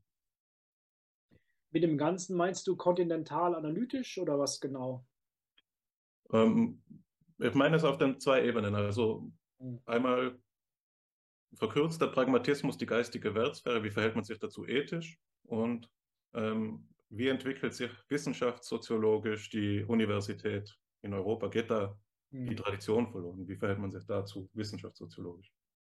Okay, also ja, ähm, vielleicht fange ich beim Letzteren mal an. Ähm, also zunächst mal, also ähm, Amerikanisierung, äh, ich meine, das ist natürlich auch wirklich, wirklich, wirklich ein unfairer Begriff, ähm, weil äh, es wäre unmöglich gewesen, für die europäische Tradition weiterzuleben, wenn nicht so viele Emigranten damals die Möglichkeit gehabt hätten, in USA äh, Stellen zu bekommen. Also ich meine, das, also die Anstrengungen, die von den Amerikanern unternommen wurden, Leuten wie, wie Einstein, wie Kassierer, und anderen Stellen zu verschaffen. Husserl übrigens auch. Husserl hat, hat, hat ja einen Ruf nach South, äh, South äh, California, Southern California, wie ihr vielleicht wisst, den er ausge, ausgeschlagen hat. Also man, man, hat sich unglaublich bemüht um die europäischen Denker und, und, und versucht, sie zu retten. Ganz abgesehen von, äh, von dem Versuch, äh, äh, normale Leute wie zum Beispiel Juden, die eben in Gefahren waren, auch zu retten. Also das finde ich eine sehr, sehr, also sehr europäische Perspektive, die, die historisch äh, absolut falsch ist. Also das, das, das, ist eine große Kontinuität äh, zwischen dem kontinentaleuropäischen äh, Wissenschaftsfeld der, der 30er und 40er Jahre und dem, was in den USA passiert ist, weil die große Kontinuität besteht darin, dass äh, die großen Lehrstühle, die großen Denker, die Leute, also auch, Leute wie, wie Strauss denkt, Leo Strauss, waren alles äh, Adorno, äh, Carnap, die, also all diese Leute, ähm, Hannah Arendt, waren alles Europäer, die natürlich in Amerika unglaublich erfolgreich waren, weil, weil die Amerikaner eben durch, doch auch sich durch eine, eine Offenheit auszeichnen äh, gegenüber den, dieser großen Tradition. Auch übrigens William James war, war da sehr, sehr äh, respektvoll. Also von daher, das, das ist das sozusagen das eine. Also von daher Verfall, äh, ja. Aber, aber, es gibt immer ein Aber, ja, also das äh, wissenschaftssoziologisch, ich meine, jemand wie ich, also Du hast nach meiner Karriere gefragt, also Karriere weiß ich nicht, aber äh, also im Sinne einfach des Brotverdienens, äh, ich meine, für mich, ich sage immer, sag immer meinen europäischen Freunden, die Deutschen haben mich ausgebildet äh, und dann haben sie mir keine Stelle gegeben. Ne? Also ich habe ich hab in Deutschland lange und umsonst studiert.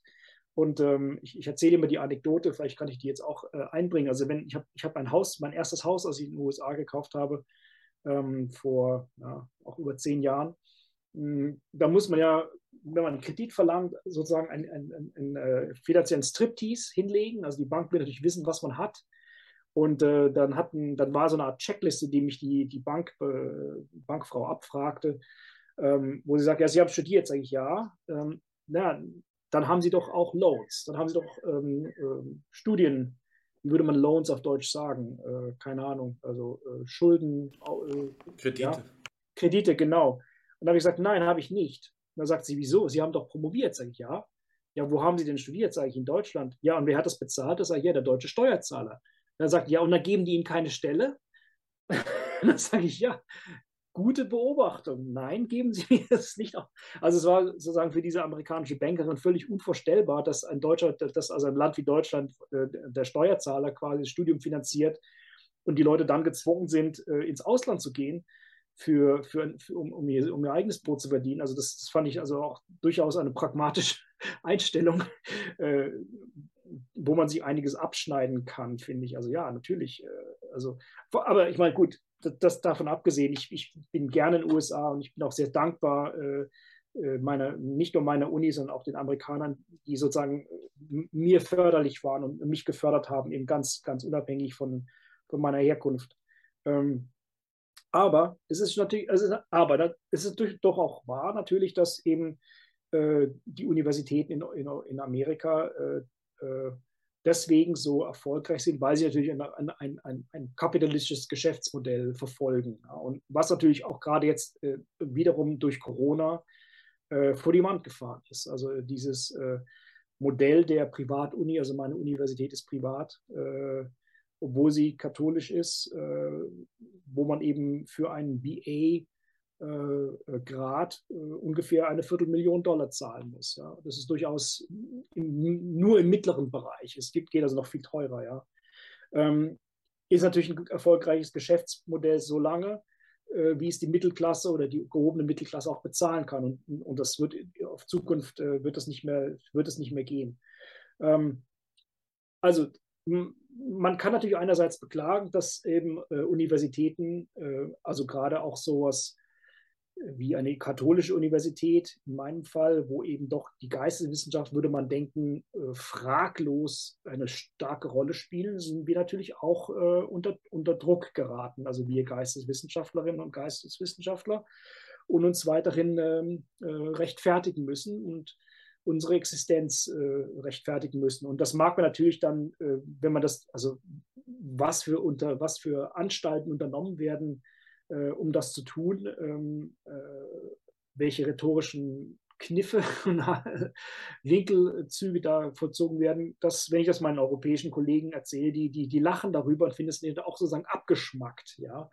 Ja, aber andererseits gibt es eben doch Stellen, ja. Und in Europa gibt es eben, das ist ein Problem für, für, für eure Generation, es ist, es ist sehr, sehr schwer. Also ich meine, ihr seid äh, erstklassig ausgebildet, das kann ich sozusagen äh, euch sozusagen sagen, brieflich.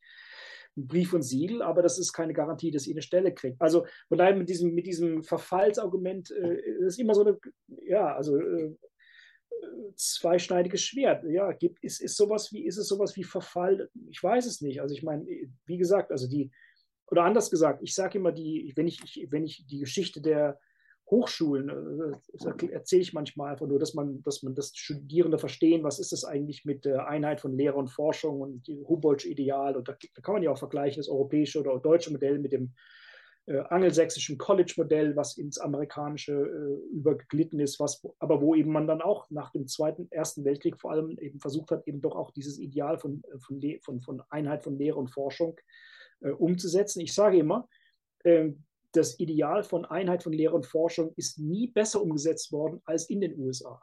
Ja, also das ist das, das, das fichtische, hegelsche, äh, Humboldtsche Ideal ist nie besser umgesetzt worden als an Universitäten, also an den Top, nicht allen, aber an den Top-Universitäten, eben Stanford, Berkeley, uh, Harvard, Yale. Ähm, und das muss, man, das muss man sich als Europäer auch mal sagen lassen. Also wir haben die schönen Ideen gehabt, umgesetzt, pragmatisch, mit dem Geld versehen, was man eben dafür braucht, haben es die Amerikaner. Das muss man eben sagen. Und man kann das natürlich als Verfall sehen.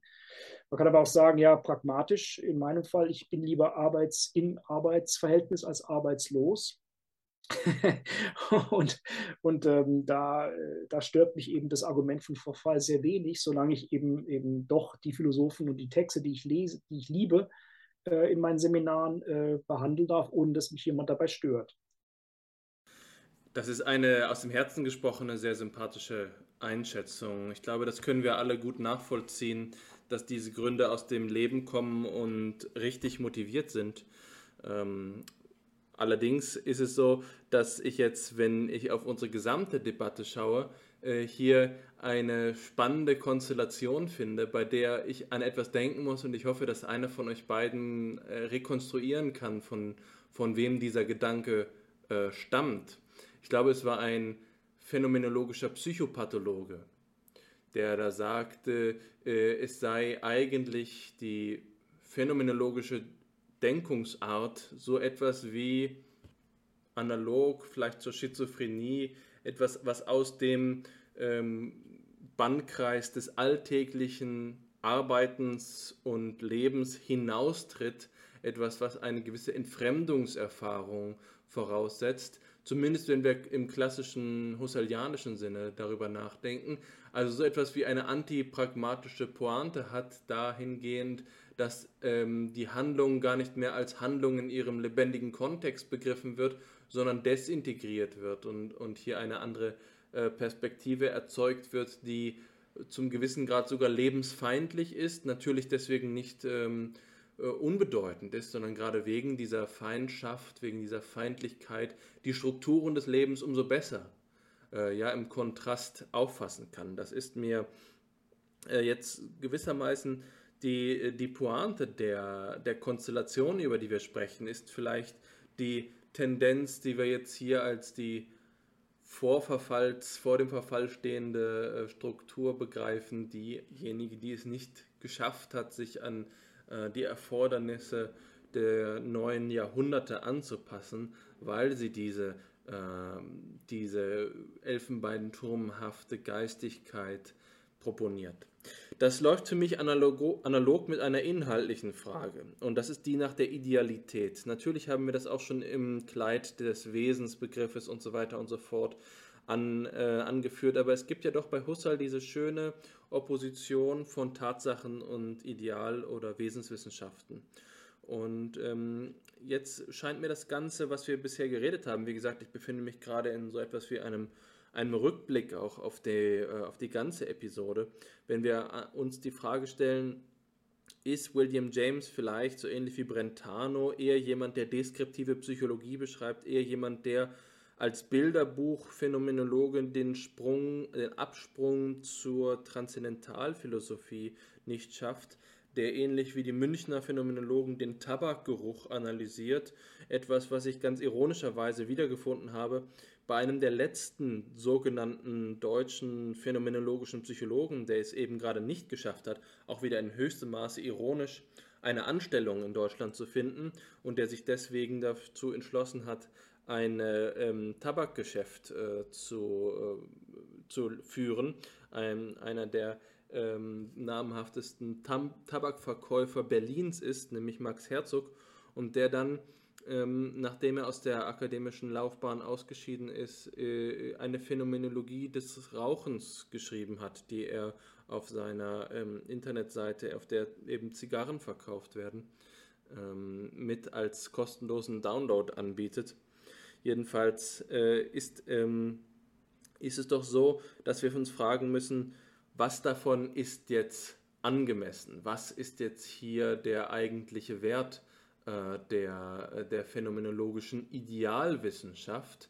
Können wir nicht aus pragmatischer Perspektive sagen, das ist nur so etwas wie ein Appendix, eine, ein umständlicher Weg, um zu den gleichen Ergebnissen zu kommen? Ist diese Abstraktion, ist diese Reduktion tatsächlich mit diesem So what, was du, ähm, was du wiederholt hast, vielleicht eigentlich nur so etwas wie ein, äh, ein Relikt aus äh, europäischen Zeiten, kann man hier die Idealwissenschaft nicht viel mehr effizienter ersetzen durch pragmatisches Denken oder wohnt ihr noch ein eigener Wert in? Äh, ist deskriptive Psychologie tatsächlich etwas, was aus eigener Kraft ähm, auf die phänomenologischen Einsichten kommen kann? Ist es vielleicht sogar so, und das habe ich einmal bei einem Schüler von Paul Heberlin, dem großen Schweizer Anthropologen, gefunden, dass man der Phänomenologie zum Vorwurf machen kann, dass das, was sie als Ideal oder Wesenseinsichten verkauft, in Wirklichkeit nicht viel mehr als etwas ist, was doch wieder auf Psychologie angewiesen ist. Dass Husserl es gar nicht wirklich schafft, dem Psychologismus zu entkommen, denn jedes Material, an dem er nun seine Analysen durchführt, entstammt wieder der Erfahrung und muss dementsprechend aus einer lebensweltlichen, alltagsweltlichen, psychologisch-mechanischen äh, Perspektive hergeleitet werden, sodass die phänomenologische Analyse in Vollständigkeit abhängig ist von äh, vorhergehenden psychologischen, anthropologischen mithin vielleicht auch pragmatischen Analysen steht. Anders gesagt, um auch hier wieder eine Pointe zu finden, ist Phänomenologie bloß ein Luxus? Ist es nicht so, dass wir den Diskurs jetzt hier umdrehen sollten? Von vornherein haben Hannes und ich eigentlich Fragen gestellt, bei denen es hieß, na gut, die Phänomenologie, das ist unser täglich Brot, hier ähm, mit identifizieren wir uns und deswegen fragen wir uns, was kann der Pragmatismus eigentlich leisten, um die Phänomenologie zu bereichern? Schaffen wir das nicht eigentlich alles schon aus eigener Kraft? Jetzt können wir das Blatt umwenden. Würdest du sagen, dass alles, was die Phänomenologie sagt, vom Pragmatismus eigentlich besser gemacht wird? Oder gibt es etwas Spezifisches ähm, äh, in dieser Wesensanalyse, was dem Pragmatismus äh, vorenthalten bleibt? Ja, das ist auch eine schwierige Frage. Also ich meine, zunächst mal ähm, äh, reine Phänomenologie, ich meine, auch das ist interessant. Also äh, ich, ich denke jetzt, also Geruch von Tabak, da komme ich jetzt drauf. Das, ich, ich kenne diesen äh, Psychologen nicht, das, ich schaue mir das mal gerne an, schick mir mal die Seite. Ähm, denn, es, denn, darauf wollte ich kurz hinaus, also auch mehr Anekdoten haben. Es ist sehr witzig, ne? Also ich meine, der, der Phänomenologe, der der größte unter allen war angeblich, also von dem Husserl am meisten hielt, ähm, war Johannes Daubert. Ich weiß nicht, ob ihr, ob ihr den Namen schon mal kennt. Und äh, Johannes Daubert ähm, hat äh, in seinem Leben keine Zeile veröffentlicht Ja, und das ist ganz lustig. Ähm, er hat also äh, versucht, hat viele Manuskripte geschrieben. Äh, die Manuskripte waren in einer eigenen, ich weiß nicht, ob, ihr das wisst, also die waren in einer, einer eigenen Version von Gabelsberger Kurzschrift abgefasst. Äh, Karl Schumann hat die gefunden, der große Karl Schumann, äh, irgendwann mal in einem, in dem Bauernhof, glaube ich. Also äh, Daubert hat dann irgendwann die Philosophie ganz auf sein lassen, hat sie einen Bauernhof gekauft, hat da äh, Pflanzen, also hat halt als Bauer gelebt und hat dort, glaube ich, die Manuskripte hinterlassen und hat irgendwie also mit einem, mit einem äh, Stipendium der Deutschen Forschungsgemeinschaft hat äh, Smith, äh, Nikolaus Smith aus Köln, unter anderem von Schumann zwölf Jahre gearbeitet an dieser Transkription, weil er den Code sozusagen geknackt hatte. Ähm, und dann war es endlich transkribiert und alle Welt sagte, ja, Daubert, ja. Und da hat Schumann immer gesagt, nein, Schaubert, Daubert kann nicht, äh, Daubert ist nicht veröffentlichbar. Das kann man nicht veröffentlichen. also diese von Daubert ist nach wie vor, es gibt ein paar wenige Aufsätze, äh, wo Schumann äh, zitiert von Daubert. Ähm, und, und, letztlich äh, starb Karl Schumann. Äh, es war alles auf Karl Schumanns Festplatte. Die Festplatte ist verloren gegangen, also Daubert ist sozusagen wieder verloren.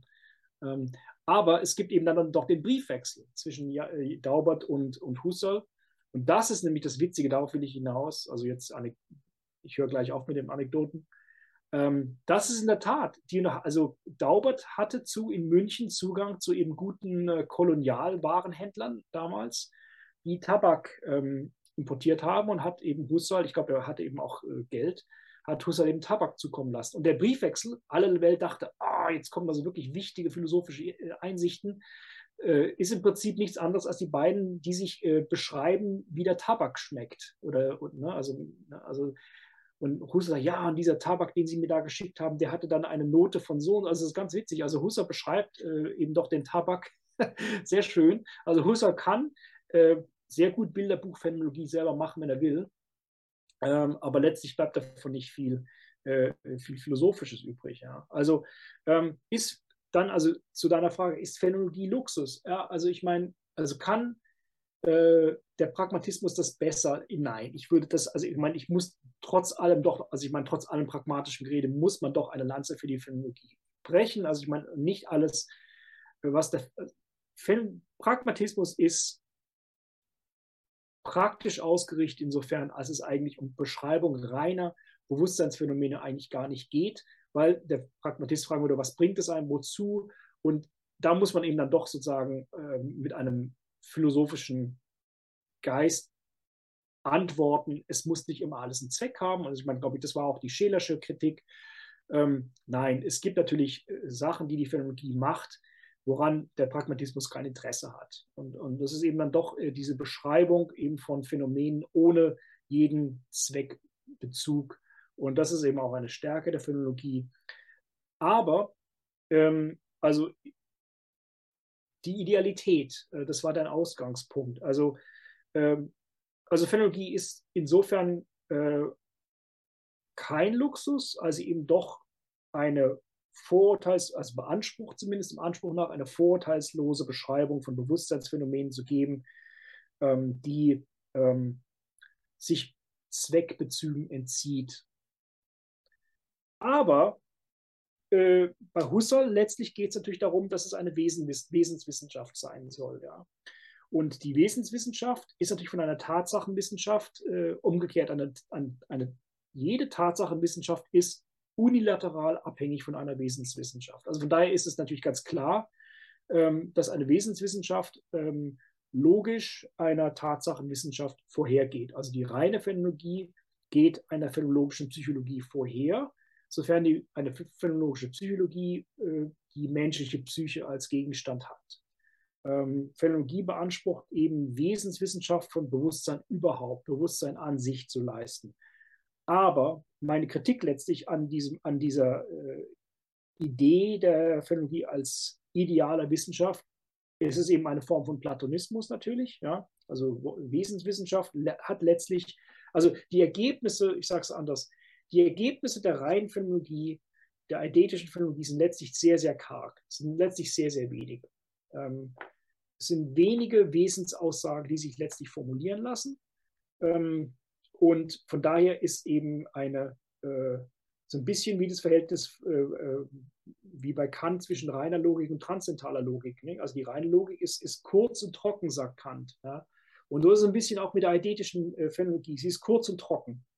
Äh, und ist es natürlich sozusagen rein, rein äh, philosophisch gesehen, also rein von der Logik der Forschung her, dass es eine einseitige Abhängigkeit von Wesens- und Tatsachenwissenschaft gibt. Ja, das natürlich muss man, muss man bejahen. Von daher bin ich nie gegen die reine Phänomenologie gewesen. Aber sie ist eine sehr karge äh, Austerity-Wissenschaft, die letztlich ähm, ziemlich langweilig ist. Ich sage das deswegen, ich habe euch ja auch geschickt, ähm, die Rezension meiner, äh, also meine Rezension von den Studien zur Struktur des Bewusstseins, also diesen neuen Husserlianer-Band, das ist alles unglaublich langweilig.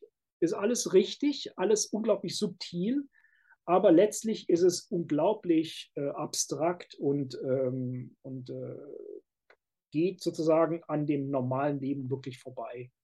Und man muss sozusagen, man liest es und nickt, sagt, ja, das ist richtig, aber es, ist, es hat ein Interesse, also es ist ungefähr von, für den normalen Menschen von Interesse so viel wie die, wie, wie die, rein, die Verästelung der reinen Mathematik. Ja? Ähm, für, den, für den Mathematiker auch, der sozusagen äh, konkret rechnet. Ja? Und das ist sozusagen meine Kritik. Äh, nicht, dass es irgendwie was Falsches ist, dass es irgendwie ein Luxus, also natürlich ist in dem Sinne ein Luxus, im Sinne des, des Pragmatismus ist natürlich ein Luxus, so, so diese, also wie die, wie die Ägypter, die sozusagen die, die Leute in, äh, weggesperrt haben, um reine Mathematik, also um sozusagen um sie aus der Lebenswelt zu entziehen. In dem Sinne natürlich ein Luxus für eine Gesellschaft, ja, in dem Sinne wie jeder, der Professor ist in, in, in einem äh, äh, westlichen Demokratie, ein Luxus für die Gesellschaft ist. In diesem Sinne natürlich. Aber äh, es ist ein, eine Idealwissenschaft, die möglich ist, die aber letztlich so abstrakt ist, dass sie ähm, ja, da sind wir wieder beim Begriff, eigentlich blutleer ist. Ne? Also es ist eben kein, in diesem Subjekt von Husserl fließt wenig Blut. Von daher, ja, richtig, aber also ich zucke dann immer so ein bisschen meine Achsel. Ja.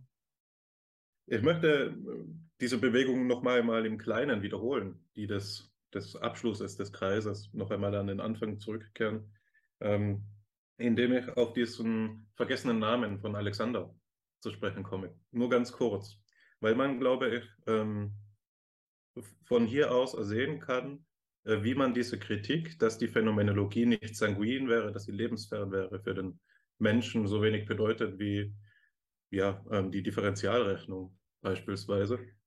Ähm, das kann man, glaube ich, ähm, dann in den Kontext einordnen, wenn wir eben auf diese Forschung reflektieren, die Wolfgang Blankenburg, das war der vergessene Name, durchgeführt hat.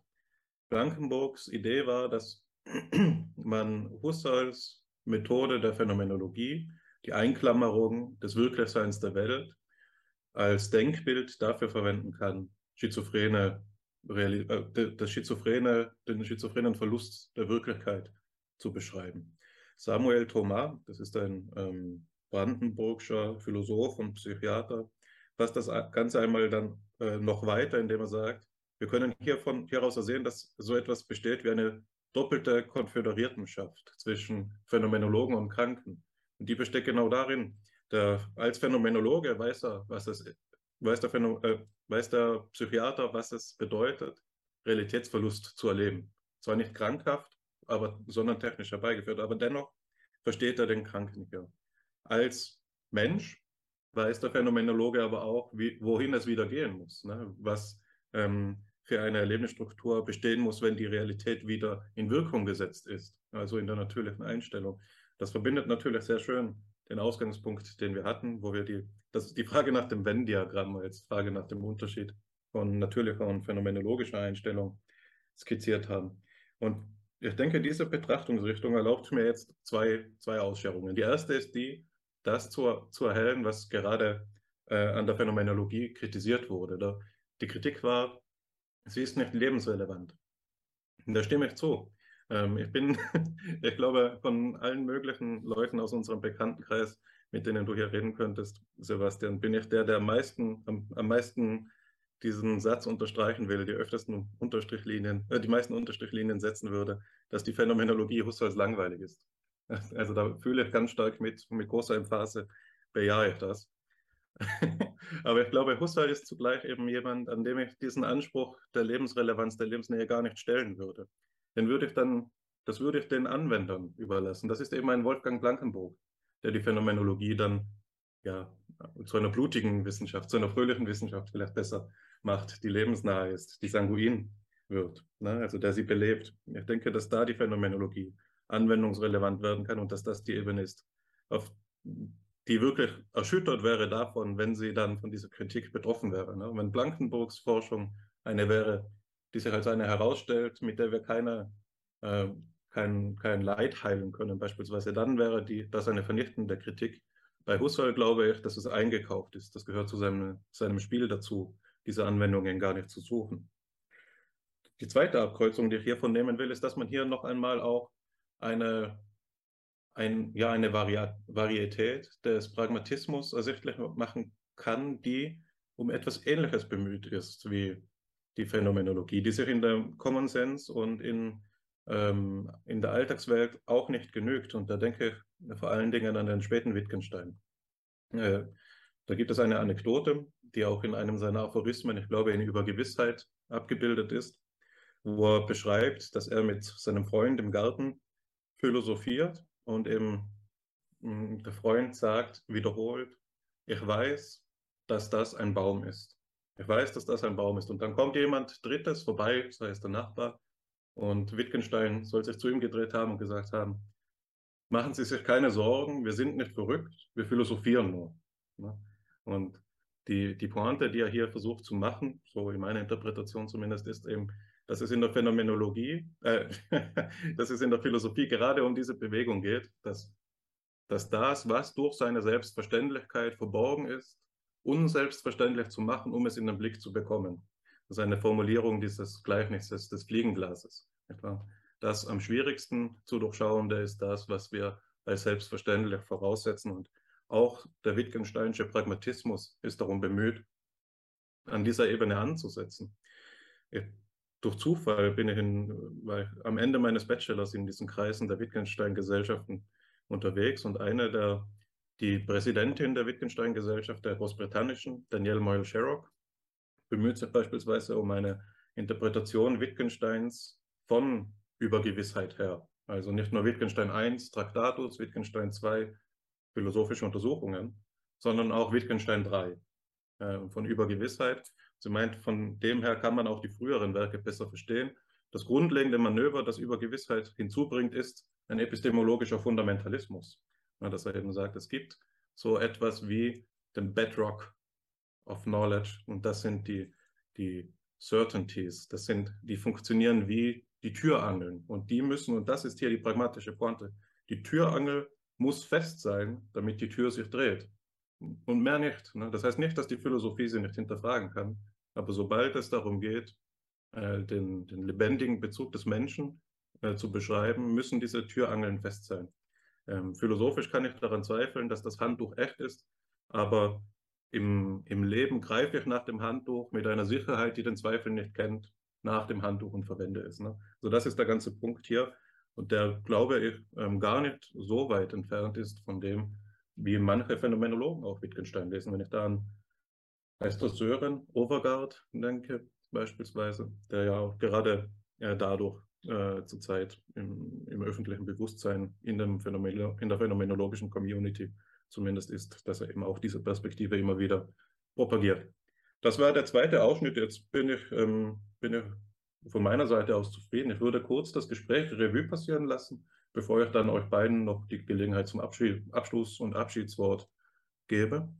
Ähm, wir haben heute Sebastian Luft zu Gast gehabt, der uns von seiner eigenen Forschungstätigkeit erzählt hat, gewisserweise einen Blumenstrauß angeboten hat, möglicher Themen und eingeschossen haben wir uns auf die Verhältnisbestimmung von Pragmatismus und Phänomenologie als zwei Strömungen, die auf den ersten Blick geradezu entgegengesetzt scheinen, die aber schon bei erster näherer Betrachtung eben doch gewisse Überschneidungspunkte ähm, aufweisen. Wir haben gesehen, dass der Begriff der natürlichen Einstellung gerade in der Abgrenzung von der phänomenologischen Einstellung hier einen besonderen Stellenwert hat und ähm, um die beiden Gebiete aufeinander äh, zu beziehen. Wir haben aber auch gesehen, dass es eben einen irreduziblen Rest der Nicht-Übereinstimmung gibt, der dann in Begriffen wie dem der, der Wesenheit oder der Idealität ähm, konvergieren.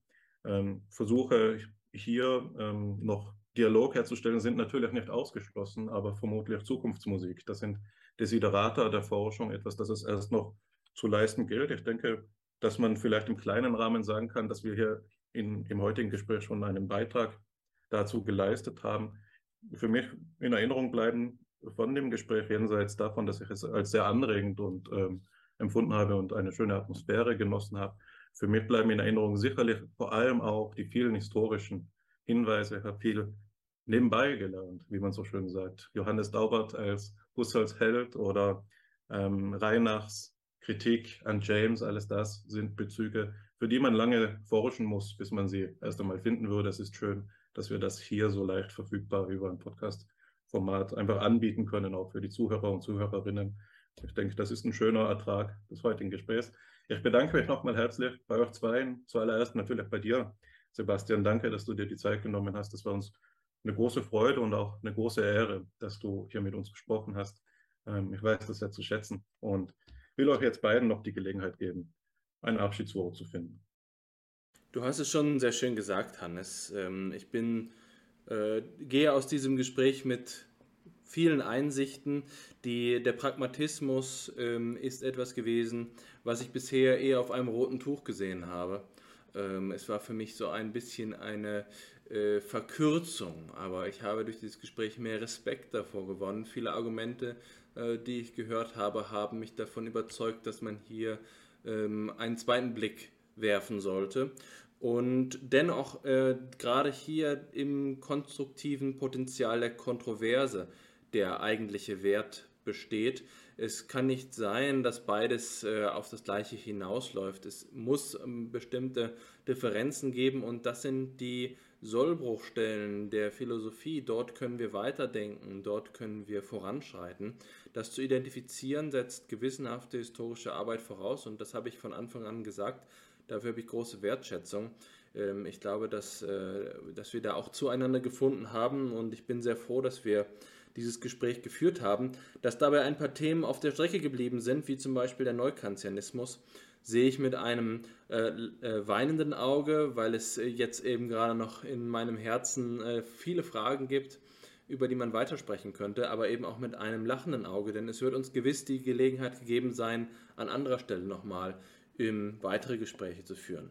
In diesem Sinne auch von mir ganz herzlichen Dank an dich, Sebastian, und auch an dich, Hannes, äh, für das schöne Gespräch. Und hm, zum Abschluss des äh, Gesprächs möchte ich nochmal an Sebastian das Wort weitergeben mit der Gelegenheit eines kleinen Abschlusses.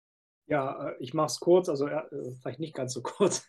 Also zunächst mal vielen Dank an euch beide, also für die Einladung. Also ich habe auch sehr viel gelernt, muss ich also auch sagen. Ähm, und ich fand es also auch sehr angenehm, mit euch zu reden. Und äh, ja, ich meine, rein pragmatisch enden wir jetzt hier, aber es kann natürlich weitergehen und, und sollte vielleicht auch weitergehen. Ein bisschen was zum, Pragma zum Neukantianismus kam, glaube ich, zur Sprache, als ich über Kassierer gesprochen habe, äh, weil es doch auch viele Konvergenzen gibt zwischen äh, Pragmatismus und der Kulturphilosophie meines Erachtens. Ähm, aber das sind natürlich alles Gemeinsamkeiten, die also einen tieferen Grund haben. Ähm, ihr habt es vielleicht auch gemerkt, oder die, die Hörer werden es auch gemerkt haben, also ich bin jemand, der eben doch auch neigt zur, zur Polemik und zu, zu, zu, vielleicht manchmal krassen Bemerkungen, wo ich mich dann im Nachhinein dann äh, ein bisschen ärgere, dass ich mich nicht richtig gut recht, rechtfertigen kann. Aber so, ich meine, aber so funktioniert mein, mein Denken. Also ich, ich, ich sage einfach mal Sachen und, und, und im Nachhinein muss ich, bemühe ich mich dann darum, äh, das, was ich vorher sozusagen unbedacht gesagt habe, zu rechtfertigen. Es gelingt mir auch nicht immer. Äh, von daher äh, bitte um Entschuldigung. Aber aber wie gesagt, also so, so, so mache ich eigentlich Fortschritt und von daher hat, hat, mir das jetzt auch sehr viel gebracht für meine eigene Positionierung und die Fragen, die waren auch sehr, also sehr interessant und kritisch und auch pointiert.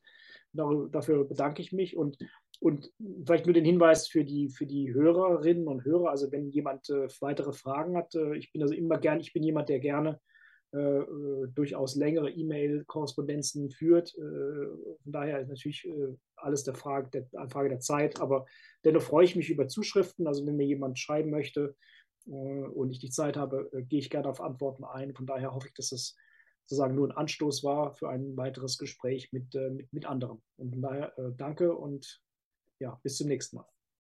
Vielen Dank. Das ist mal ein Angebot. Wir stellen dann die Mailadresse unten rein in die Be Beschreibung. Ja, vielen Dank fürs Einschalten und bis zum nächsten Mal.